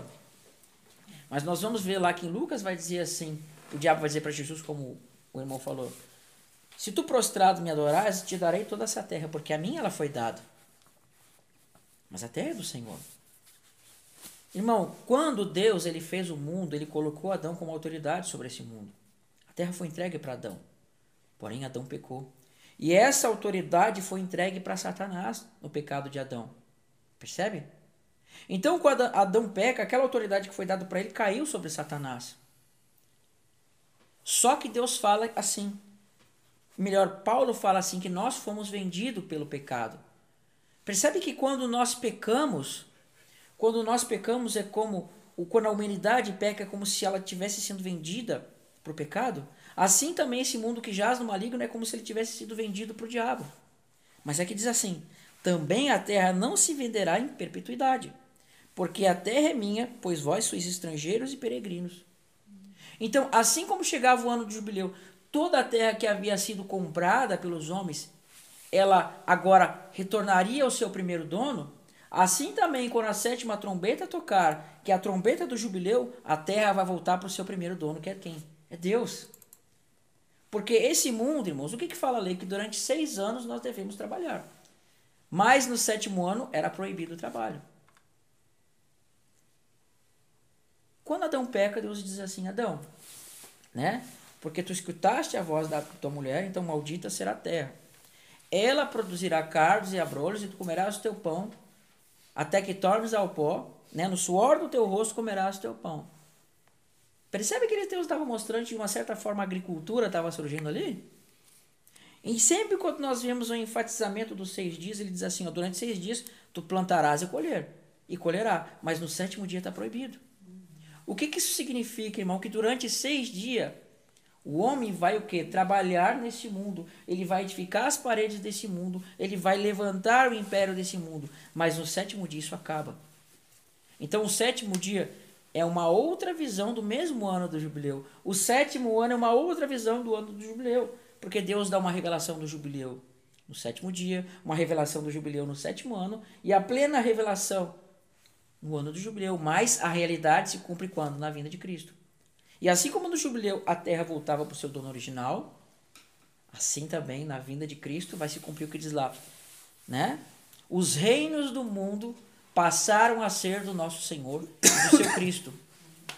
E nós que somos propriedade do Senhor também, porque diz aqui, olha que interessante, né? Os escravos deveriam ser libertos. Hoje nós somos de uma certa forma escravos desse mundo. Nós não somos os mais escravos do pecado, mas nós estamos nesse mundo. Então vai chegar um momento que nós vamos ser libertos dele, tá? Então, irmãos, esta aqui é a sétima trombeta que vai estar em Apocalipse, é a trombeta que dá início ao jubileu e é a trombeta que vai levar o povo para a sua herança. Vocês conseguiram compreender isso? Perfeito. Dá tempo de fazer uma associação lá com as 10 das dez virgens? Faz. Eu, depois eu quero fazer mais um comentário sobre as trombetas também. Tá. Um pequeno, um pequeno adendo, Pode falar. também que eu achei bem legal foi que quando o escravo era liberto e voltava para o seu e voltava saía e voltava para sua família ele esse esse o antigo dono não podia mais pegar é, mais comprar ele de volta Sim, exatamente. Eu falei? Não lembro. Então, assim, ó. Falou. É, mas eu nem sei, eu falo tanta coisa que eu não lembro. Então, assim, ó. Exatamente o que- ele falou, né? Uma outra relação. Irmãos, antes da nossa conversão, nós tínhamos um Senhor. E esse Senhor é o pecado, é o diabo, enfim, tudo de ruim. E quando nós nos convertemos, nós agora temos um outro Senhor que é Cristo. E a Bíblia fala assim que, lá na lei, que quando um homem ele tem um senhor e ele foge de um senhor e vai para o outro, esse segundo senhor que acolheu aquele servo que fugiu não poderia entregar esse servo para aquele primeiro senhor. Assim também somos nós. E na época, no ano do jubileu, o que, que acontecia? As pessoas que estavam escravizadas eram, eram libertas. Então, você percebe? Onde é que está o ano do jubileu? Está lá em Isaías 61. O Senhor me ungiu para pregar as boas novas e libertar os cativos. Proclamar libertação aos cativos. Percebe? É o jubileu. Cristo está pregando o jubileu. Mas eu acho que essa questão deu para entender aqui, né? Então vamos para Mateus 25, irmão. Vou fazer essa relação das 10 vídeos e depois pode Perfeito, botar perfeito. Senão depois eu perco meu raciocínio. Não, não. Eu até pensei que tu ia falar antes sobre isso. É nós aqui que tinha que falar dessa parte. Hoje vai um pouquinho mais tarde, tá, irmãos? Não tem o que fazer. Oi? Tá? Ah, então tá beleza. à disposição, né? Acho que até umas 3 da manhã a gente termina. não, tô brincando, não vai tanto assim. Eu. Irmãos, tá. Vocês entenderam isso aqui, né? Vocês entenderam isso daqui que eu falei do despertar lá. Ah, eu vou querer um também. Deixa eu pegar um aqui também. É. Aí, pegar dois aqui para não esse faltar. é um grupo diferente né tem chimarrão tem mesmo? tudo aí Tá muito bom, né? Vou estar aqui pegando para eu. A a salgadinho. Alimento pro espírito e pro corpo. Sim, podem comer demais mais. Beleza. Ó. Eu expliquei, a gente explicou tudo isso pra gente entender o que eu vou falar agora. Lembra que eu falei pra vocês que o povo tava lá é, nas primeiras festas, eles estavam naquelas temporadas de, de primeiras festas, eles estavam pensando nas coisas de Deus. Mas quando quando tinha esse ato das primeiras festas para as últimas, o povo literalmente ia esquecer das coisas. Aí vinham as trombetas e despertavam o povo para levar eles para onde? Para o dia da expiação. E o que, que acontecia no dia de expiação do ano 49? Aquela grande trombeta que tocava. Essa trombeta não tinha nos anos normais. Ela só teria lá no ano dos jubileus. Perfeito? Então, havia nesse ato de mais ou menos quatro meses, o povo literalmente esquecia de Deus. Eles passariam a lembrar de Deus só lá na- no dia das trombetas, quando os atalaias olhassem e vissem a lua nova. Opa, lua nova. Então, agora o povo tem que despertar. Eles viam a lua nova, eles tocavam aquela trombeta e despertavam, o povo tudo estava dormindo. Então, olha só que interessante. Vocês conhecem essa parábola, tá? Mas vocês vão ver ela por outro ângulo agora. Mateus 25, verso 1 vai dizer assim: Então o reino do céu será semelhante a dez virgens. Conhece isso? Que tomando as suas lâmpadas saíram a encontrar-se com o noivo. Opa, elas tomaram as suas lâmpadas. A lâmpada estava cheia de quê? De azeite. Elas saíram para encontrar-se com o noivo. Elas estavam todas o quê? Acordadas. Elas estavam todas acordadas. Porém, diz assim: cinco dentre elas eram nécias e cinco prudentes. As nécias tomaram as suas lâmpadas e não levaram o azeite consigo. O azeite acabou da vasilha. Foi indo, foi acabando. Perfeito? No entanto, as prudentes, além das lâmpadas, levaram o azeite nas vasilhas. Então elas foram andando. O noivo começa a tardar, o azeite começa a acabar e acabou. Porém, as prudentes tinham aquele azeite. Aí diz assim: tardando o noivo, foram todas tomadas de sono e adormeceram. Elas dormiram, irmãos. Dormiram. Então veja: primeiro momento elas estão acordadas. E elas estão indo em direção ao noivo. Estão a caminho do noivo, mas sabe quando a pessoa cansa, vai indo, vai cansa? Elas cansaram, vamos descansar um pouquinho aqui. Elas dormiram. E aí vai continuar assim, tardando o noivo, foram todas tomadas de sono e adormeceram. Mas à meia-noite se ouviu um grito: Eis o noivo, saía ao encontro. E então se levantaram todas aquelas virgens e prepararam as suas lâmpadas. Elas não estavam acordadas? Não estavam acordadas lá no início? Sim. Nas primeiras quatro festas, o povo não estava pensando nas coisas de Deus? E quando tem o hiato das primeiras para as últimas festas, o povo não dorme? E o povo não acorda na festa das trombetas? E o que, que vai ser chamada a festa da trombeta? Do dia do brado, o dia do grito, o dia do despertamento. E o que, que nós vemos aqui? Mas à meia-noite ouviu-se o quê? Um grito, um brado, teruá. Quando você vai para o hebraico aqui, a palavra é literalmente teruá. Ou seja, essas mulheres estão sendo despertas pelo brado, o mesmo brado que está lá no dia da festa das trombetas. Então, assim como o povo foi despertado né, desse ato das primeiras para as últimas festas, aqui também é a mesma coisa. Irmãos, as primeiras festas elas não se cumpriram na realidade quando Cristo e os apóstolos estavam, mas quando os apóstolos morreram e Cristo foi ascendeu aos céus, Paulo e os outros falaram assim que no meio do povo entrariam lobos. A igreja passou a dormir, irmão. Existe um momento em que a igreja passou a dormir, e esse dormir da igreja são os ismos que entraram dentro da igreja. Todos os ismos que nós vimos hoje que desviam as pessoas do verdadeiro evangelho fizeram com que as pessoas dormissem. Ah, eu sou isso, eu sou aquilo, eu sou calvinista, eu sou batista, eu sou reformado, eu sou católico, eu sou adventista. Tudo isso introduziu erros nas igrejas. E as pessoas passaram a dormir, irmãos. Não estou querendo falar mal das pessoas, não é isso. Mas o que eu quero dizer é que sim, as pessoas passaram a dormir. Né? Elas passaram a dormir. Então, quando os apóstolos estavam vivos, a igreja, junto com Cristo, no caso, estava acordada. O Espírito Santo estava cheio, ou seja, era as lâmpadas cheias. O que, que nós vemos lá em Apocalipse 1 das sete igrejas? Nós não vemos a menorá? Ou seja, está apontando para o azeite também. E quando nós vemos aqui, agora as virgens vão dormir. Percebe que, assim como o povo esquecia de Deus, aqui as virgens dormem. E isso significa que também a igreja dormiu. E ao longo de mais ou menos dois mil anos, a igreja está atrasada naquilo que Deus quer. Só que diz assim: Mas à meia-noite ouviu-se um grito. Né? Eis o noivo saiu ao encontro. Então se levantaram todas aquelas virgens e prepararam as suas lâmpadas. Agora, é a mesma coisa que aqueles atalaia que viam a lua, a lua nova e gritavam despertavam o povo que estava dormindo para eles se prepararem para o Yom Kippur, que é o dia da expiação. E aqui diz aqui, à meia-noite eis que vinha o noivo. No casamento judaico, irmão, sabe como é que o noivo ele vem? Ele vem vestido de vestes de Yom Kippur para tomar sua noiva. Isso está no casamento judaico, sabia?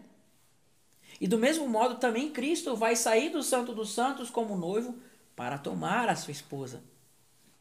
E aí diz assim: As nécias disseram às prudentes: Dai-nos do vosso azeite, porque as nossas lâmpadas estão se apagando.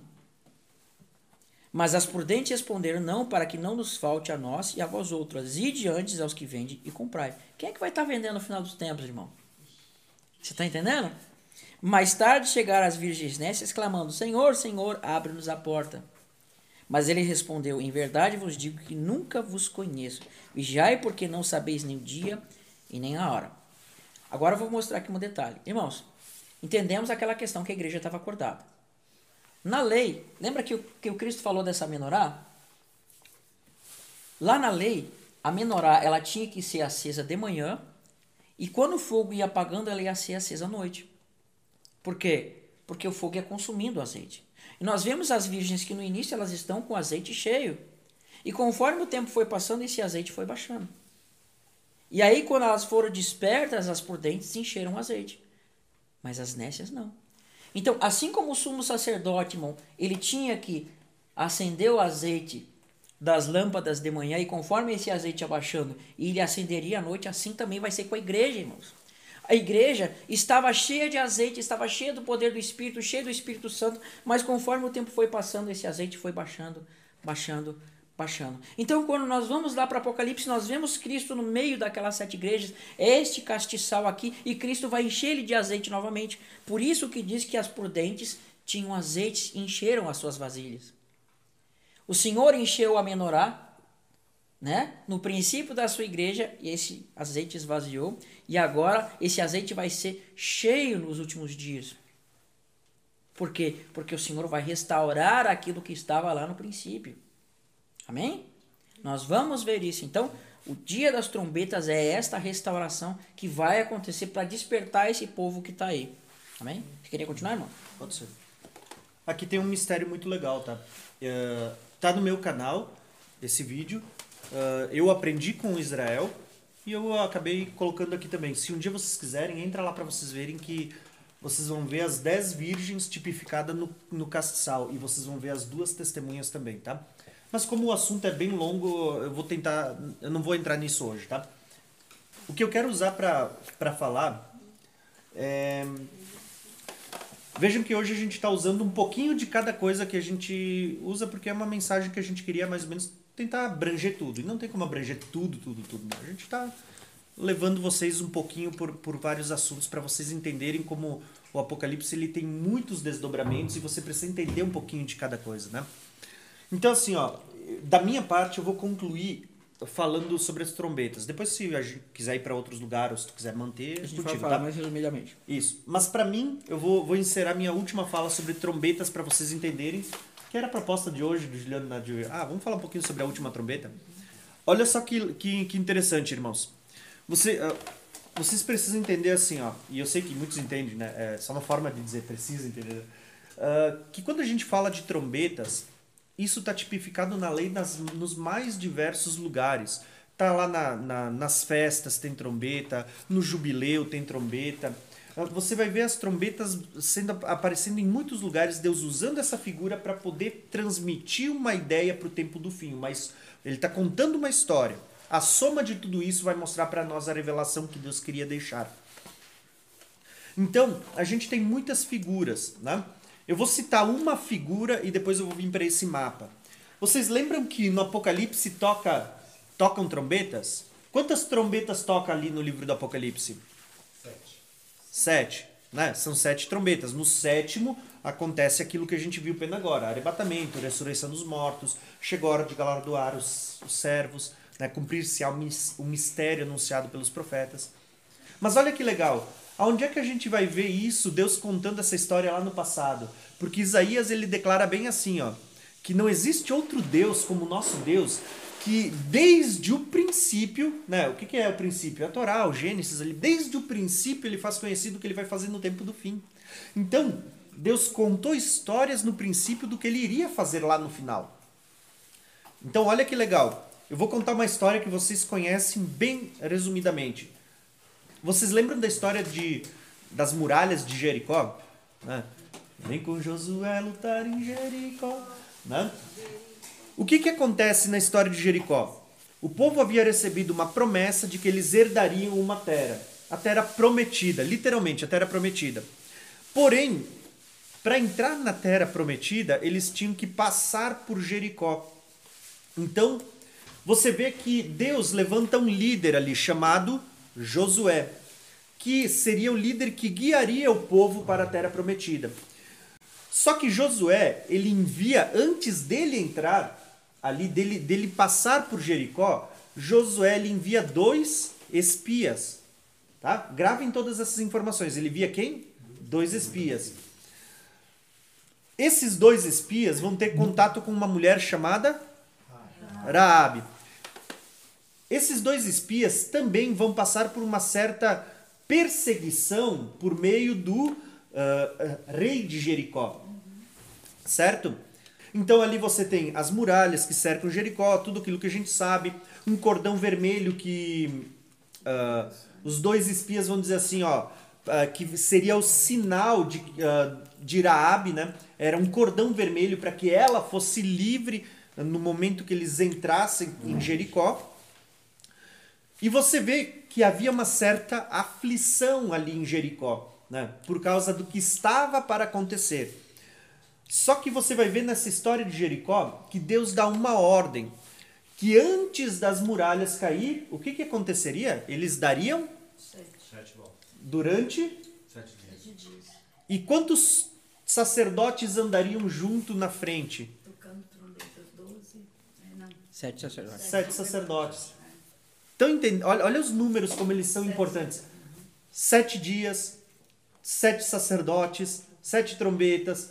Vocês vão ver dois espias, vocês vão ver Raabe, vocês vão ver uma aflição em Jericó, vocês vão ver muitas coisas que estão aparecendo ali. Então, você vai ver assim, ó, que no sétimo dia tinha uma instrução diferente. O, o povo, quando, quando a- até o toque dessa, dessa trombeta, o povo deveria fazer uma espécie de um silêncio. Né? Então seria tocada essa trombeta, então todo o povo daria um grande brado ao som dessa última trombeta, dessa última buzina, depende da tradução da Bíblia, né? Então Raabe era retirada para fora quando quando isso acontecesse, as muralhas caíssem, Raabe seria tirada, livramento, né? E então, após a retirada de Raabe, você vê que tinha uma ordem, matar todo mundo que estava ali, certo? Para que, ah, resumindo, eles tivessem a posse daquilo que era chamado de a terra prometida, o local de descanso. Entenderam? É um resumo da história. Agora vamos ver a realidade que Deus estava querendo contar por meio dessa história. Quando você olha para a realidade, você vê que a, a promessa de uma terra prometida, ela é uma promessa que está apontando para Nova Jerusalém, a, a nossa herança. Quando você vê Jericó, Jericó é uma, uma figura do reino desse mundo que a gente vive hoje. Aí você vê que Deus envia um libertador, Josué. O que, que é Josué? Uma imagem de Cristo. Yeshua. Ou seja, Josué, Jesus é a mesma palavra. Entenderam? Josué e Jesus é a mesma. Aí você olha assim, ó, ele, eles, Josué, ele envia à sua frente dois espias. O que, que a gente vai ver lá no tempo do fim, Deus levantando? Duas testemunhas. Duas testemunhas antes do- de Josué entrar na terra prometida, né? de Jesus vir. Aí, você olha o, Je- o rei de Jericó. Quem que é o rei de Jericó na, na- naquela situação? Ele pode ser uma figura de Satanás. Ou pode ser até uma figura do anticristo, que querendo ou não vai, vai, vai estar com a autoridade de Satanás. Mas enfim, é uma figura ali de um opressor que, vai tá, que persegue as duas testemunhas, que tenta ir atrás das duas testemunhas. Quando você olha para as muralhas que cercavam Jericó, ali você pode ter várias interpretações. As muralhas pode estar falando do, num sentido de principados e potestades, da opressão, pode estar tem muito, muitos significados aqui. Daqui a pouco eu já vou falar para vocês. Mas as duas testemunhas, elas vão ter um, um certo contato com Raabe. O que, que é Raabe? Se vocês estudarem ali a genealogia de Jesus, vocês vão ver que Raabe aparece na genealogia de Jesus. Raabe aqui, eh, eu já vi as- algumas pessoas falando que Raabe aponta para as nações. O meu, meu entendimento, eu, eu vejo que Raabe está apontando mais no sentido de igreja. Tanto que eh, há, há um sinal para Raabe quando tudo acontecer, que ela deveria ter o quê? vermelho. vermelho. Vocês percebem que quando Jesus voltar, a Bíblia diz assim, ó, que todos aqueles que lavaram os seus, as suas vestes no sangue do Senhor são as pessoas que serão livres. Né? Perceba que o sinal está falando de, de, de pessoas que lavaram as suas vestes no sangue de Jesus. Então, aquela grande aflição que o povo estava passando naquele tempo parece apontar para uma grande aflição que vai haver nos últimos dias, como nunca houve e nunca mais haverá. A gente olha e diz, ah, era Jericó que estava sobre grande aflição. Mas vocês precisam entender que Raabe estava em Jericó, Jericó, o povo estava em grande aflição, e quando a gente fala de grande tribulação, a, a gente pensa, pô, é uma grande tribulação para a igreja? Eu vou dizer, é uma grande tribulação para a igreja, da parte do inimigo que vai estar perseguindo. Mas precisa entender que todo mundo vai estar em numa grande aflição. Porque a gente está tá, tá vendo sinais que talvez hoje a gente nem fale. Granizo e fogo, montanhas em chamas, estrela né, de absinto que vai poluir as águas. Você vê um terço da lua, um terço do sol. Pô, isso aí é uma grande aflição só para a igreja? Isso aqui vai afetar todo mundo. Vocês entendem? Quando a gente olha para Jericó, a grande aflição que o Jericó estava sofrendo, ela fala de algo que afeta todos. Só que aí que entra a, a, a jogada do que eu queria mostrar para vocês relacionado às trombetas. Porque a ordem de Deus é, durante sete dias, Sete dias. Na semana de Daniel simbolizam sete anos. Durante sete dias vocês vão rodear tocando trombetas. Olha aqui, ó. Sete dias tocando trombetas. Perceberam? E ele vai dizer: no último dia é um pouquinho diferente. Um silêncio, né? Ó, silêncio até que se dê esse último toque de trombeta. E aí, quando você vê aqui, você vai ver que existe um momento que uh, tem aquela questão do incensário, uh, e você vai ver que é dito assim, ó, houve silêncio no céu por cerca de meia hora. Você percebe a conexão entre o silêncio da última trombeta e o silêncio para por aquilo que está por vir, aquilo que está para acontecer? Isso está ligado ao que o Israel estava falando primeiro. O dia que o sacerdote entrava lá dentro do, do, do, do santíssimo lugar para fazer a expiação, o povo todo do lado de fora ficava em silêncio, aguardando a.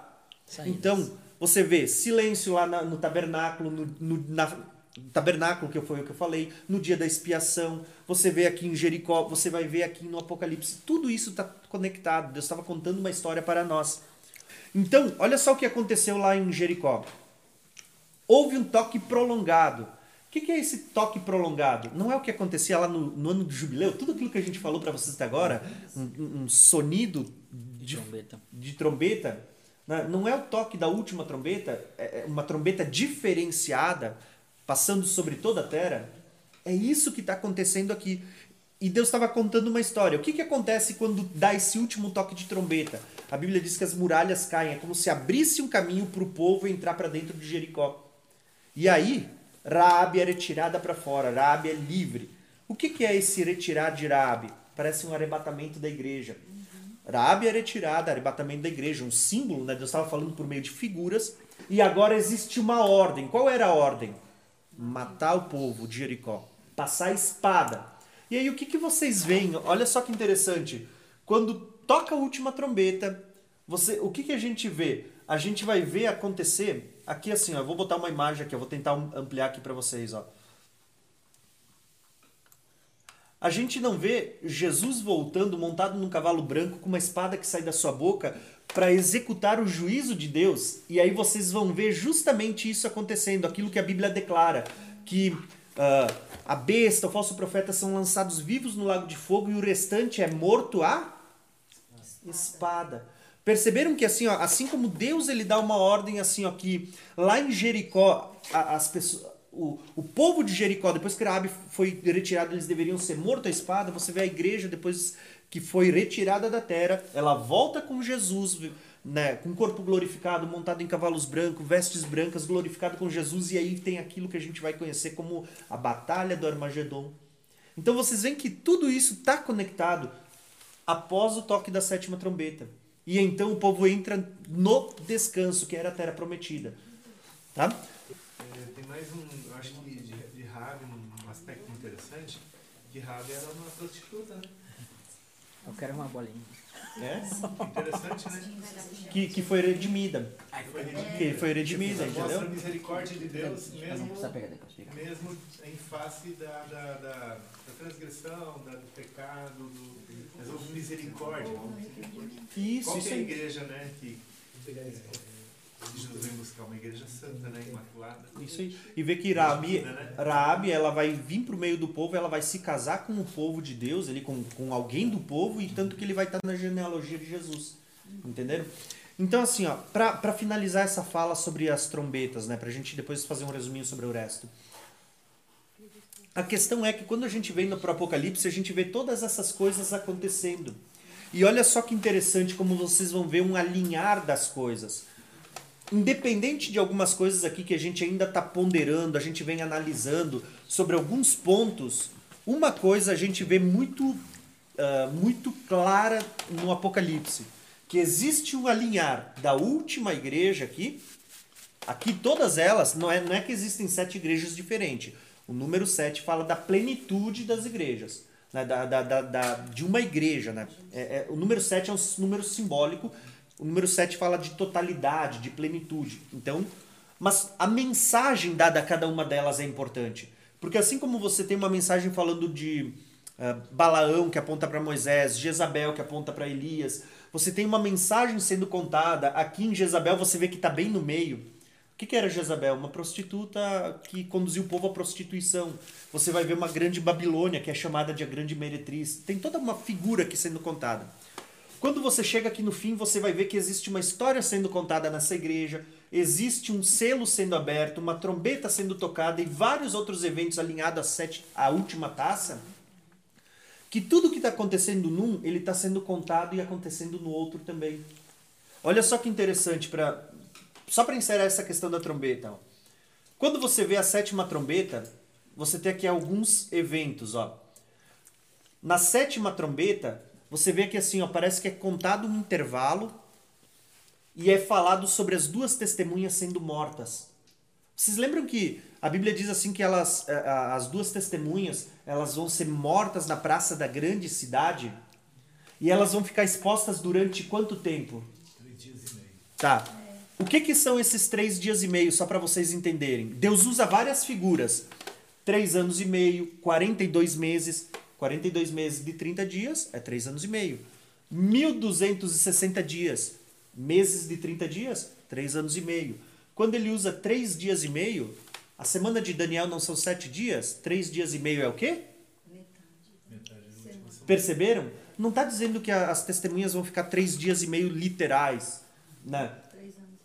Mas está falando que durante três anos e meio as testemunhas estarão sendo perseguidas, sendo martirizadas, mortas e, e ficando com seus corpos expostos. Só que olha o que, que é interessante. Quando você vê a sétima trombeta sendo tocada, o que, que a gente falou lá para vocês? Lá, a, a gente vem falando até agora. Quando a sétima trombeta toca, acontece ressurreição dos mortos, acontece arrebatamento dos santos. Quando você olha para essa. Olha que interessante. Quando você lê acer- no capítulo 11 sobre as duas testemunhas, a Bíblia diz assim, ó, que ouviu-se, o, o- céu se abriu e ouviu, uh, e, e, veio, entrou nelas um fôlego de vida, né? um sopro de Deus, um fôlego de vida. As duas testemunhas se colocaram de pé depois desses três dias e meio, elas se colocaram de pé e, e elas sobem, elas são arrebatadas. O que, que é isso aqui, irmãos? Será que vai ter vários arrebatamentos no- no- durante os sete anos? Né? Pô, primeiro a igreja é arrebatada antes, como alguns dizem, depois as duas testemunhas pregam até a metade, três dias de- depois elas, elas são arrebatadas, e aí lá no final outro arrebatamento? Não, não é muito arrebatamento? Muita 15 ressurreição. É. Na verdade, não. O que Deus estava mostrando são várias figuras. Quando você entende as duas casas de Israel, você vai entender quem são as duas testemunhas. Quando você entende quem são as duas testemunhas, você vai ver que é um símbolo da igreja que, tá, tá, que também vai participar do arrebatamento naquele dia, depois de três dias e meio, depois daqueles três anos e meio. Quando tem esse toque de trombeta, o fôlego de vida, o fôlego de vida aqui que entrou neles aponta para o quê? Tu vê o fôlego de vida em outro lugar? Isso sopra? Vale de ossos secos. Vale de ossos secos. Entendeu? Era isso. Lembra que lá no Vale dos Ossos Secos, o profeta, di- eh, o profeta vai falar e de repente vem um vento, um fôlego de vida e eles se põem de pé. Né? O Vale dos Ossos Secos, eu tenho um vídeo no meu canal falando sobre isso. O Vale dos Ossos Secos, as pessoas fazem uma interpretação que eu acredito que é errada. Elas vão dizer que o Vale dos Ossos Secos é Israel voltando a ser nação lá no ano de 1948. Gente, o Vale dos Ossos Secos, se você ver, tem todos os indícios apontando para várias profecias mostrando para o dia da ressurreição dos mortos.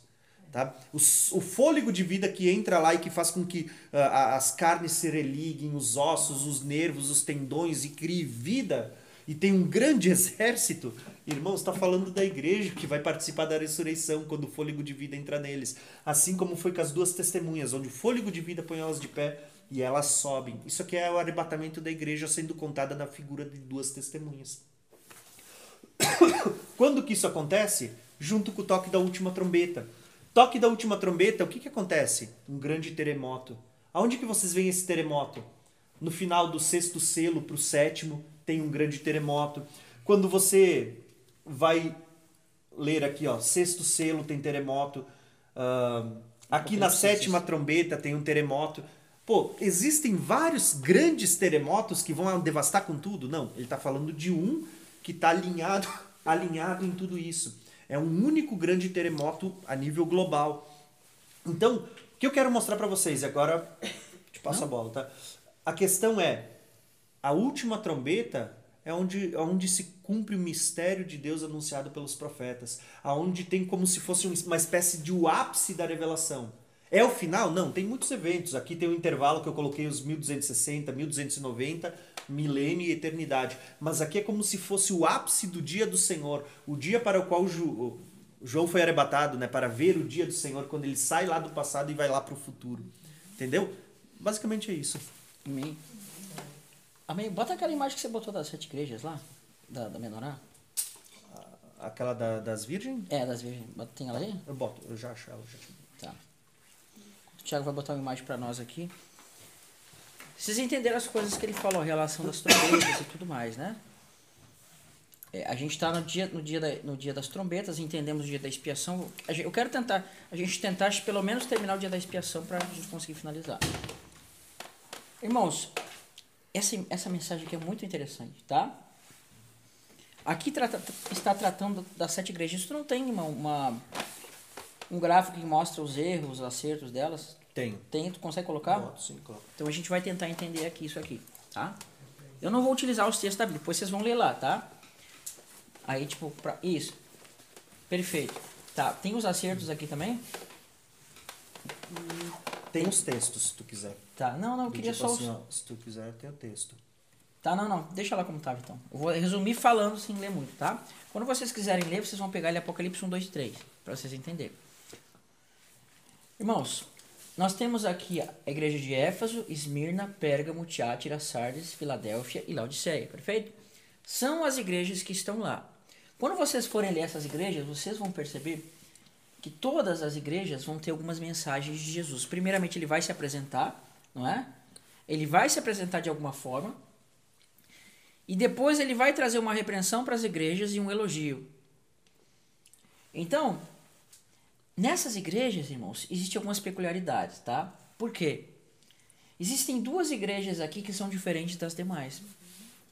A igreja de Esmirna, ela não vai ter repreensão do Senhor, ela vai ter o quê? Uma exortação da perseverança, mas ela não vai ter repreensão do Senhor. Vai ter conselho, né? Uma exortação que ela deveria permanecer fiel até a morte para receber a coroa da vida, porque ela passaria por 10 dias de tribulação. Onde é que nós vimos 10 dias? Das trombetas até a expiação, percebe? Essa igreja vai passar por 10 dias de tribulação e vai ser morta, mas no final vai receber a coroa da vida. Tá? Então, Éfeso vai ter a repreensão que fugiu do primeiro amor. É, aqui, Pérgamo vai ter a repreensão que vai ter Balaão no meio dela, que vai ter seu trono de Satanás. Aqui em Tiátira vai ter Jezabel, vai ter idolatria, prostituição, segredo de Satanás.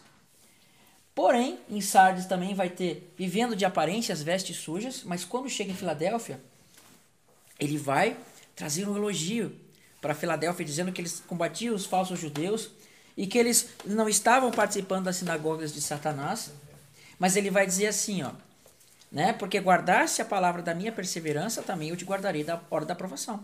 Então, tanto Esmirna quanto Filadélfia, essa primeira vai dizer que ela vai passar pela tribulação, mas a segunda lá não vai passar pela tribulação. Aqui vocês vão ler Apocalipse 2:10 e aqui vocês vão Apocalipse 3:10. Apocalipse 2:10 fala de passar em tribulação e Apocalipse 3:10 eles vão dizer que não se passa, mas não é isso que o texto está dizendo. A mesma tribulação que essa aqui vai passar é a mesma que aquela outra vai ser protegida. Não são tribulações diferentes. Tá? E depois nós vamos ver Laodiceia que fala assim que ela é morna, que ela tem que comprar ouro para ser glorificada, ela precisa comprar uma roupa nova, limpar as roupas no caso, e ela precisa de colírio para ver. Percebe? Então, quantas igrejas nós temos aqui, irmãos? Temos sete igrejas. Temos sete igrejas aqui. Mas se nós tiramos Esmirna e Filadélfia, quantas igrejas sobram? Cinco igrejas. E o que, que nós percebemos aqui, irmãos? Que nessas mensagens das sete igrejas tem as pessoas que vão obedecer ao Senhor, que vão se arrepender dessas coisas que estão praticando, vão ser chamados de vencedores. Perfeito? Eles vão ser chamados de vencedores. Ao que vencer, dar-lhe Dar-lhe-ei, né? A árvore da vida, né? Reinar comigo sobre as nações, o maná escondido, sabe? Pedra com novo nome. Aqui ele fala, o que que era essa aqui mesmo? Cetro. O cetro de ferro. Aqui o nome novo escrito, sabe? Ali o nome de Deus e lá esse daqui que- Assentar-se. Assentar-se, e a estrela. Então, aqueles que se arrependerem dos seus pecados, eles vão ser considerados como vencedores dessas igrejas e vão receber isso daqui. Mas aqueles que não se arrependerem, né? Aqui vai dizer que breve ele virá e vai, né, desfazer. Jesus diz que breve vai vir, né? E vai o quê? Vai, eles vão, vão perder, vão ser perdedores. Até que eu venha, verei como ladrão, venho sem demora, estou à porta. Então nós vamos ver aqui que dentro da igreja de Éfeso vai sair um povo que vai ser vencedor e um povo que vai ser perdedor. Dentro de Esmirna nós vamos ter, perdão, dentro de Pérgamo, aqui vai ter vencedor sempre, tá? Mas dentro de Pérgamo nós vamos ter perdedores e vencedores. E assim sucessivamente até Laodiceia. Então, dessa igreja de Esmirna só vão sair vencedores, porque eles não têm repreensão, tanto Esmirna quanto Filadélfia.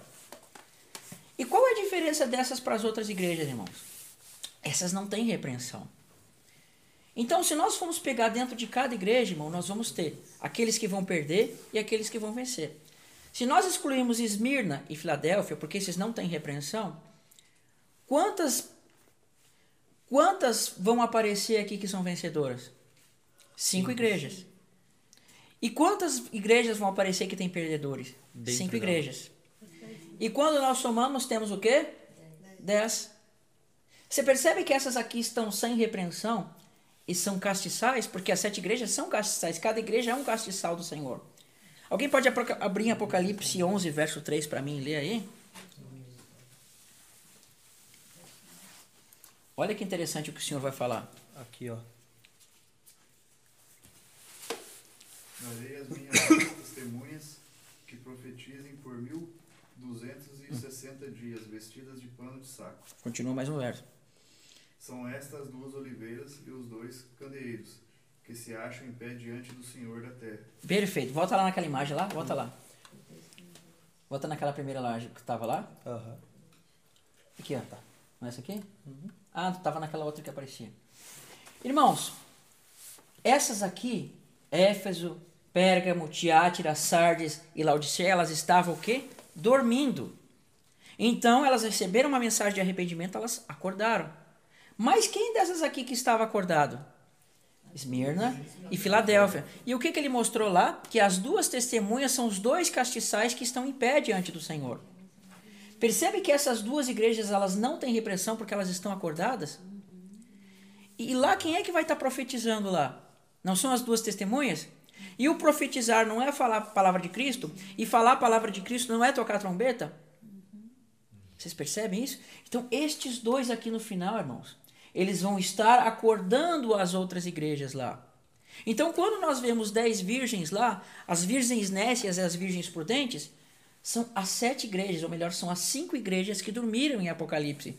Porque daqui vai sair o quê? De Éfeso, de Pérgamo, de Títira, de Sardes, de Sardes e de Laodiceia vão sair cinco vencedores. Mas desses aqui também vão sair cinco perdedores, ou seja, são cinco virgens nécias e cinco virgens prudentes.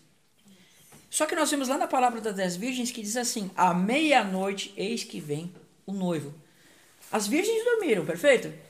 Mas para alguém gritar à meia-noite, o que, que essa pessoa tem que ter? Estar acordadas. E quem é que está acordado aqui?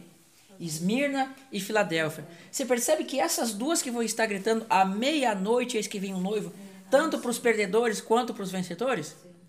Então, aquelas sete, aquelas dez virgens são um retrato das sete igrejas.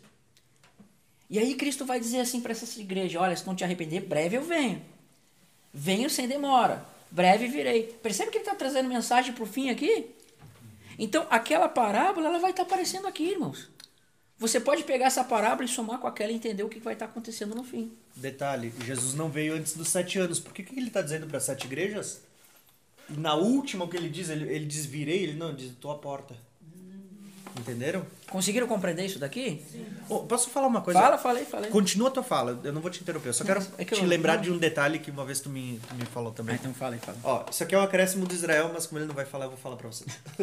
Perceberam que. Ah, tá, lembrei. Ó, Fala. perceberam que o Israel falou na, na fala dele primeiro o seguinte: que em 2.10 vocês têm diz- dizendo que a igreja vai ser perseguida e morta. no capítulo 3:10, olha só, 2:10, 3:10. Pô, parece muita coincidência, né? 2:10 perseguição, 3:10 livramento. Certo? Perceberam que essas mesmas igrejas que receberam 2:10 e 3:10 estão ligadas pela mesma haste? Olha que, que lindo que é. Palavra de Deus. Eu sei que isso não é muito acréscimo, mas assim, ó, é uma, é uma curiosidade, é uma coisa legal que é assim, ó, é a gente perceber. Deus, ele é de detalhes, né? Entendeu? Os detalhes. Por quê? Tá falando das duas testemunhas. Uma, olha o que, que é duas testemunhas. O irmão leu, as duas testemunhas são dois.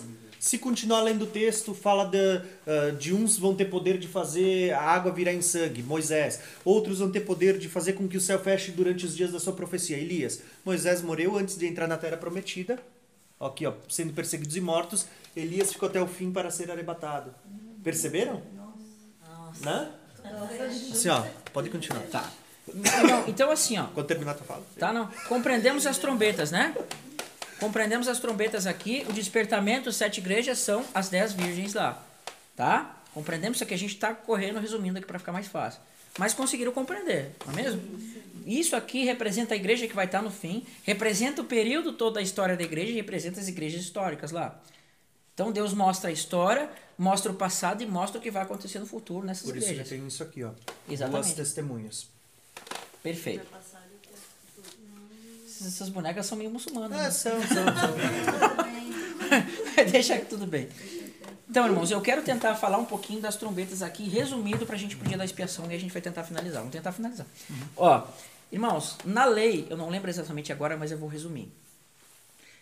Tá? A gente vai ver que na lei dizia assim que quando viesse o dia das trombetas, aí já é num outro livro que ele vai acrescentar mais coisa. O povo deveria fazer durante muitos dias até o dia da expiação, eles deveriam fazer o sacrifício de um cordeiro e de sete cordeiras. Eu não lembro se é um bode ou sete cordeiras durante todos esses dias, até o dia da expiação, e lá eles também sacrificariam um cordeiro e mais sete cordeiras. O que, que vai haver na grande tribulação, irmãos? Não vai haver perseguição? E os santos não vão morrer? Em, olha só, lá em Romanos 8 diz assim, Romanos 8, se não for, me corrige.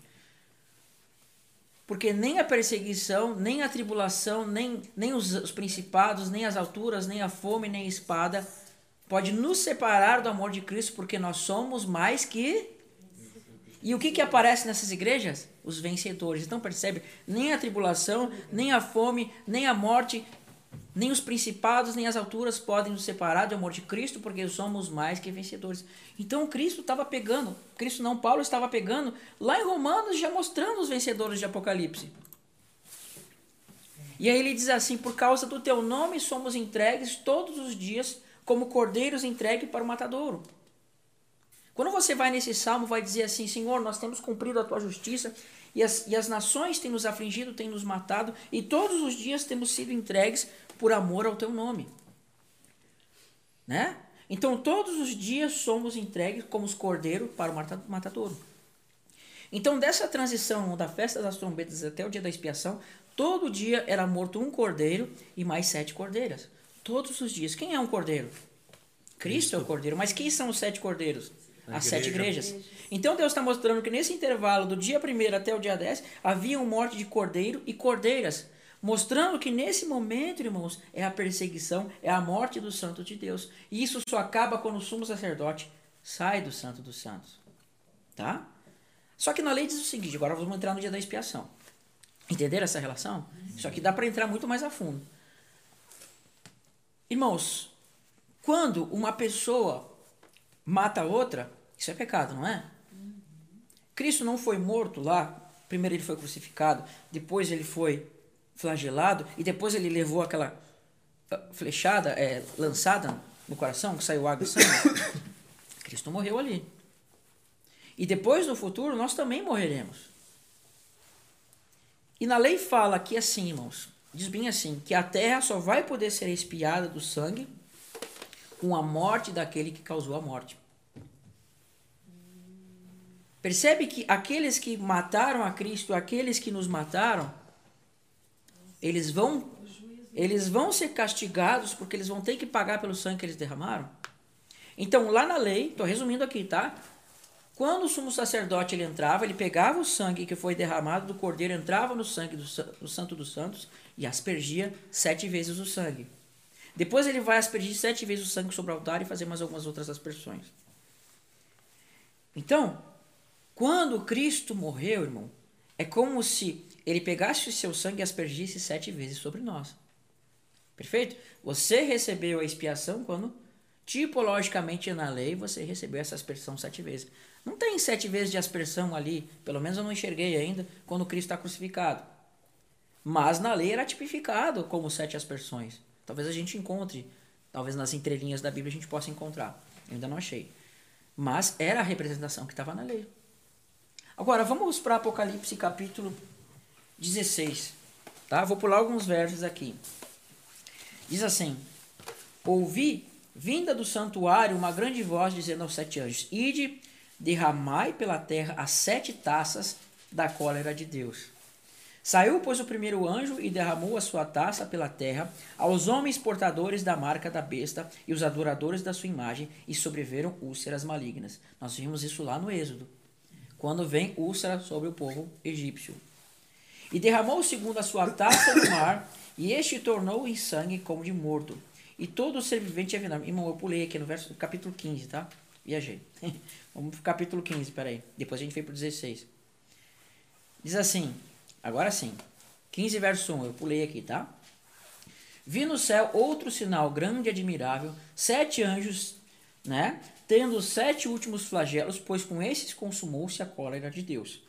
Vamos pular, irmãos, para o verso 5, tá? Verso 5. Ali tem outro contexto, tem um parênteses que ele abre ali até o verso 4. Então nós pulamos para o verso 5. Depois dessas coisas, olhei, olhei e abriu-se no céu o santuário do tabernáculo do testemunho. O que que abre na sétima trombeta, irmão? A arca. Aparece a arca e a arca está onde? No céu. No tabernáculo, né? No tabernáculo. Depois dessas coisas olhei, abriu-se no céu o santuário do tabernáculo do testemunho. E os sete anjos que tinham os sete flagelos saíram do santuário vestidos de linho puro e resplandecentes, cingidos com peito com cintas de ouro. Vocês não estão vendo aqui a imagem de um sacerdócio, irmãos? É a imagem de um sacerdócio. São anjos que estão vestidos como sacerdotes. Então, dos quatro seres viventes, deu aos sete anjos sete taças de ouro, cheias da cólera de Deus que vive pelos séculos dos séculos. Aqui tem um parênteses irmãos. Quando nós vamos para Apocalipse 4, capítulo 4 e capítulo 5, nós vamos ver que os seres viventes e os, os 24 anciões, eles têm taças, mas essas taças estão cheias de incenso. Aqui já muda, as taças elas estão cheias de do vinho da cólera de Deus. Cheios da cólera de Deus que vive pelos séculos dos séculos. O santuário se encheu de fumaça procedente da glória de Deus e do seu poder, e ninguém podia penetrar no santuário enquanto não se cumprissem né, os flagelos dos sete anjos. Agora eu vou mostrar para vocês onde é que está isso. Olha onde é que está esse texto, irmãos. Vamos, ó, em Levítico 16, verso 17. Não precisam abrir, tá? Diz assim: Nenhum homem estará na tenda da congregação quando Arão entrar para fazer propiciação no santuário, até que ele saia depois de haver feito a expiação por si mesmo e pela sua casa e por toda a congregação de Israel. Apocalipse, o santuário se encheu da fumaça procedente da glória de Deus e do seu poder, e ninguém podia penetrar no santuário enquanto não se cumprissem os flagelos dos sete anjos. É a mesma coisa, aqui nós estamos vendo a expiação sendo concluída. Só que em nós a expiação ela é a aspersão. O Senhor aspergiu sete vezes o sangue de Cristo sobre nós. Porém, sobre o mundo são sete flagelos. Aquele sangue que foi derramado sete vezes sobre nós com a morte de Cristo vai estar sendo cobrado do mundo com sete aspersões que são que as sete taças da ira de Deus. Aí diz assim: Ouvi da voz do santuário uma grande voz dizendo aos sete anjos: Ide derramai pela terra as sete taças da cólera de Deus. Saiu, pois, o primeiro anjo e derramou a sua taça pela terra, e os homens portadores da marca da besta e adoradores da sua imagem sobrevieram úlceras malignas. Derramou o segundo a sua taça no mar, e esse se tornou em sangue como de morto, e morreu todo ser vivente que havia no mar. Quando vocês olharem para as trombetas, nós vamos ver que tudo vai ser desfeito de terça em terça parte. Mas nas taças já não é mais terça parte, é tudo sendo destruído mesmo. Né? Morreu todo ser vivente que havia no mar, morreu tudo. Acabou aqui. Derramou o terceiro a sua taça nos rios e nas fontes e tornaram-se em sangue. Lembra lá com Êxodo? É a mesma coisa. Por que que tornou-se em sangue? Então o anjo das águas dizendo, tu és justo, que és e que eras. O santo, pois julgaste essas coisas. Não tem que advir. Por quê? Porque ele está vindo, irmãos. Na Bíblia nós vemos que diz assim, lá em Apocalipse capítulo 1, versos, capítulo 1 diz assim, que Deus é aquele que é, que era e que há de vir. Mas aqui não diz aquele que era e que há de vir, diz aquele que é e que era. Não fala que há de vir, porque o Senhor está vindo aqui, irmãos. Quando nós vamos na sétima trombeta diz assim, né? Os reinos do mundo passaram a ser do nosso Senhor, do seu Cristo. E aí ele, ele fala assim, que és e que era, porque passaste a reinar. Ou seja, na sétima trombeta ele está vindo. E aqui ele também está vindo. Aí ele vai dizer assim: Então ouvi o anjo das águas dizendo: Tu és justo que és e que eras, o santo, pois julgaste essas coisas. Porquanto derramaram sangue dos santos, como matando eles. Aqui essas pessoas estão sendo condenadas porque elas mataram os santos, né? De santos e de profetas também sangue lhe tem dado de beber, porque são dignos disso. Naquele contexto da grande tribulação, eles matam, eles derramaram sangue. A prostituta lá em Apocalipse 17, ela tem um cálice cheio de sangue dos santos que ela está dando de beber para todas as nações. Ou seja, uhum. é a perseguição, a morte e destruição passando de nação para nação. Eles né, beberam o sangue dos santos, agora o que, que Deus tem feito? Porquanto derramaram sangue de santos e de profetas, também de sangue lhe tem dado beber, e são dignos disso. E ouvi isso do que se dizia, certamente, ó Senhor Deus, Todo-Poderoso, verdadeiros e justos estão os teus juízos. Deus está julgando o mundo aqui, irmãos. Enquanto nas trombetas o mundo está recebendo o anúncio do juízo de Deus na taça, Deus está julgando tudo, destruindo tudo, desfazendo tudo aquilo que ele fez. De terça em terça parte nas trombetas, mas aqui ele destrói o todo. Para demonstrar o que? Que esse reino de Satanás que foi pervertido vai ser desfeito para que o reino de Deus seja estabelecido e os homens ímpios sejam julgados. Aí ele vai dizer assim: vamos pular um pouquinho, irmãos.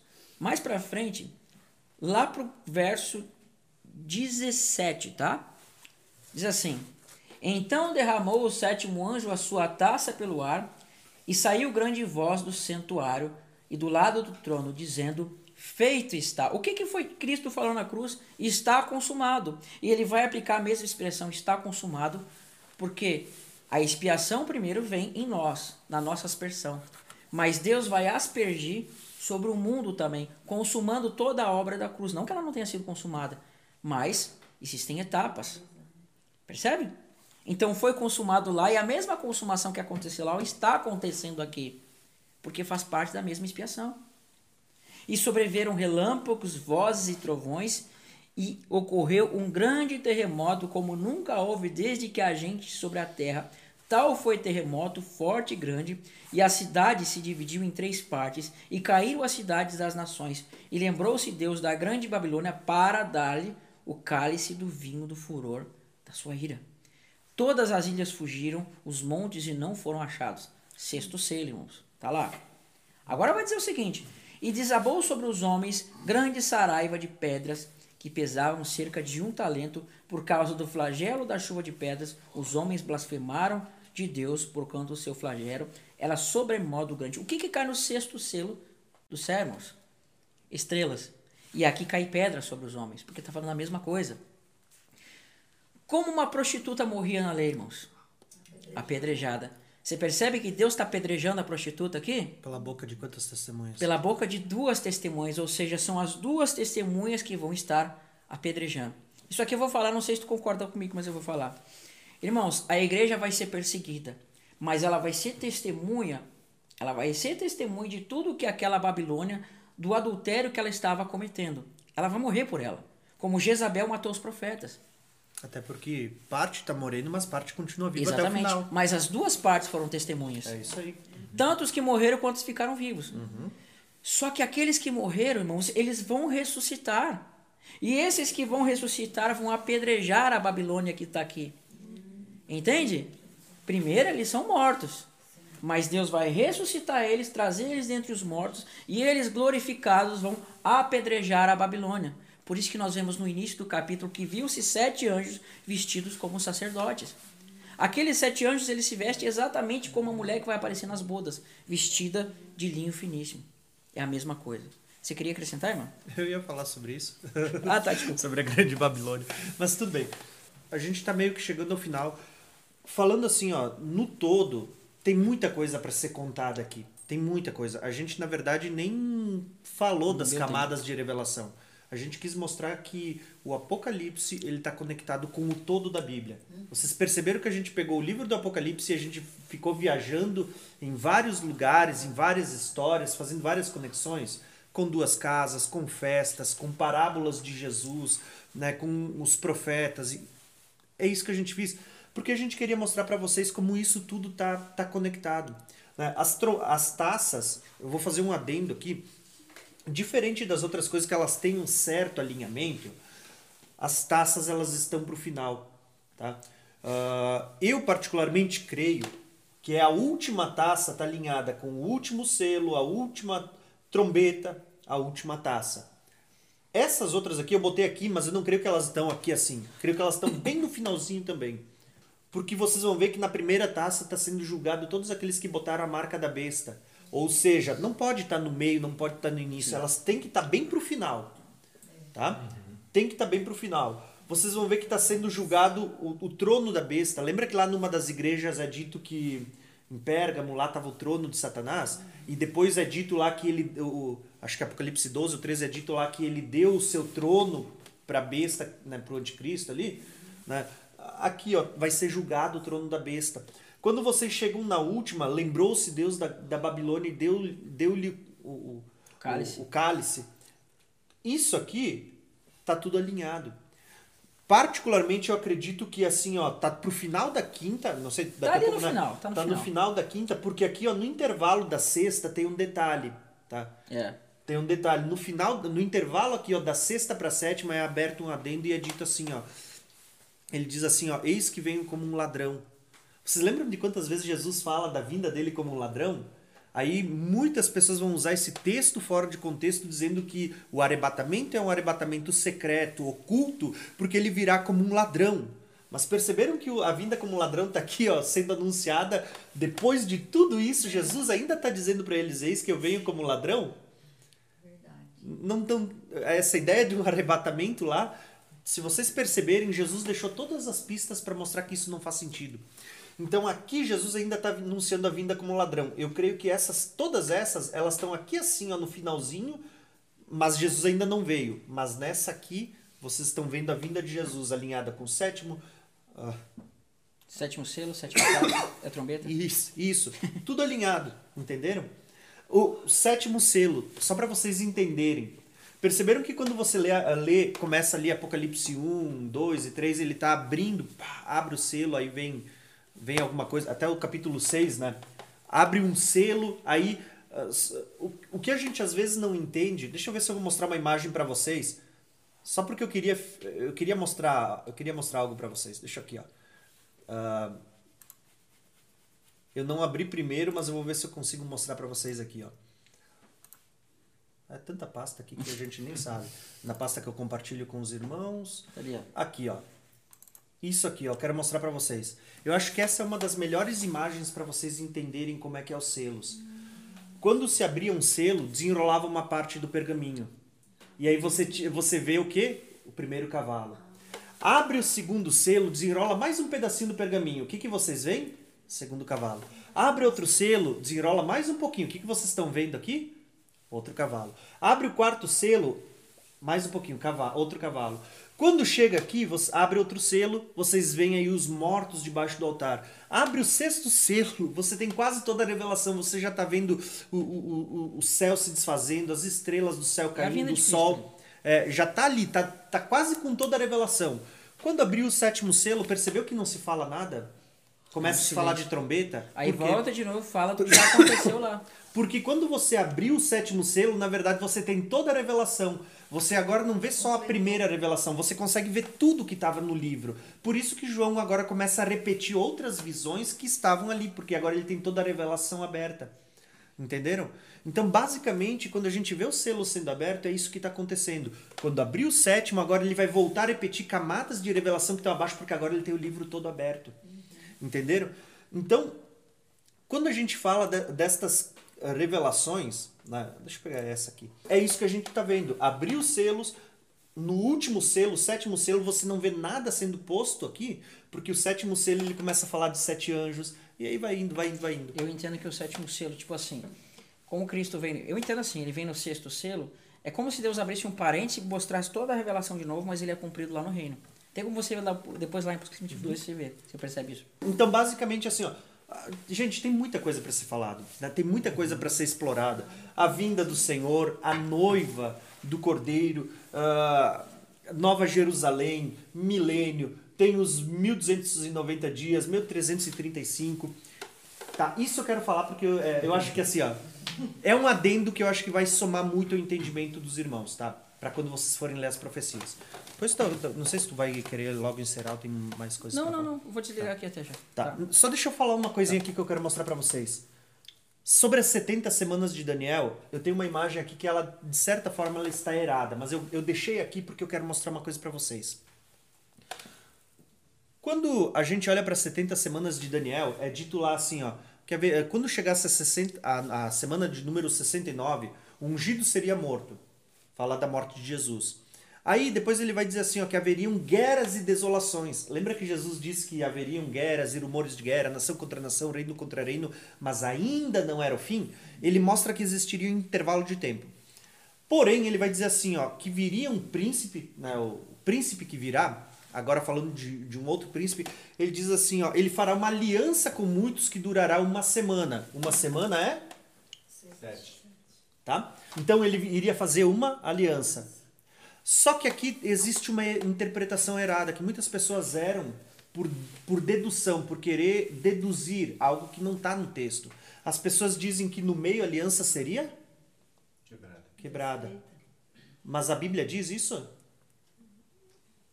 O texto não diz que a aliança vai ser quebrada. O texto diz para nós que ele fará uma aliança com E o muitos sacrifício será cessado. e no meio, isso aí, o sacrifício será cessado. No meio vai se manifestar a abominação desoladora. O sacrifício e a oferta cessarão. Como é que ele vai quebrar se diz que a aliança foi feita por uma semana? A aliança É. está sendo por uma semana, não por meia semana. O texto diz que a aliança é por uma semana. Não existe quebra de aliança aqui, como muitas pessoas dizem. Ah, ele vai fazer uma aliança com, com os judeus e aí na metade da semana ele vai quebrar a aliança com o judeu, vai perce... Isso tudo é, é o quê? É, é algo que foi criado na mente, foi e as pessoas disseminam isso, mas o texto não diz isso. Quando fala que ele fala- fará uma aliança com muito, aqui você vê o personagem que vai ser o anticristo ali, que a gente popularmente chama de anticristo, ele está fazendo aquela aliança com os dez reis que vão dar o poder a ele. Lembra que tem dez chifres, dez reis, os dez dedos da estátua de Daniel? É essa aliança que durará uma semana. Só que no meio ele vai receber o poder para perseguir os santos e tudo mais que a gente sabe que acontece daqui para cá. Por isso que isso aqui é uma grande tribulação como nunca houve. Mas não existe aliança sendo quebrada. Então, assim, ó, quis compartilhar isso antes da gente encerrar, porque eu acho que é um acréscimo que vai fazer vocês olharem para as profecias de uma forma um pouquinho diferente.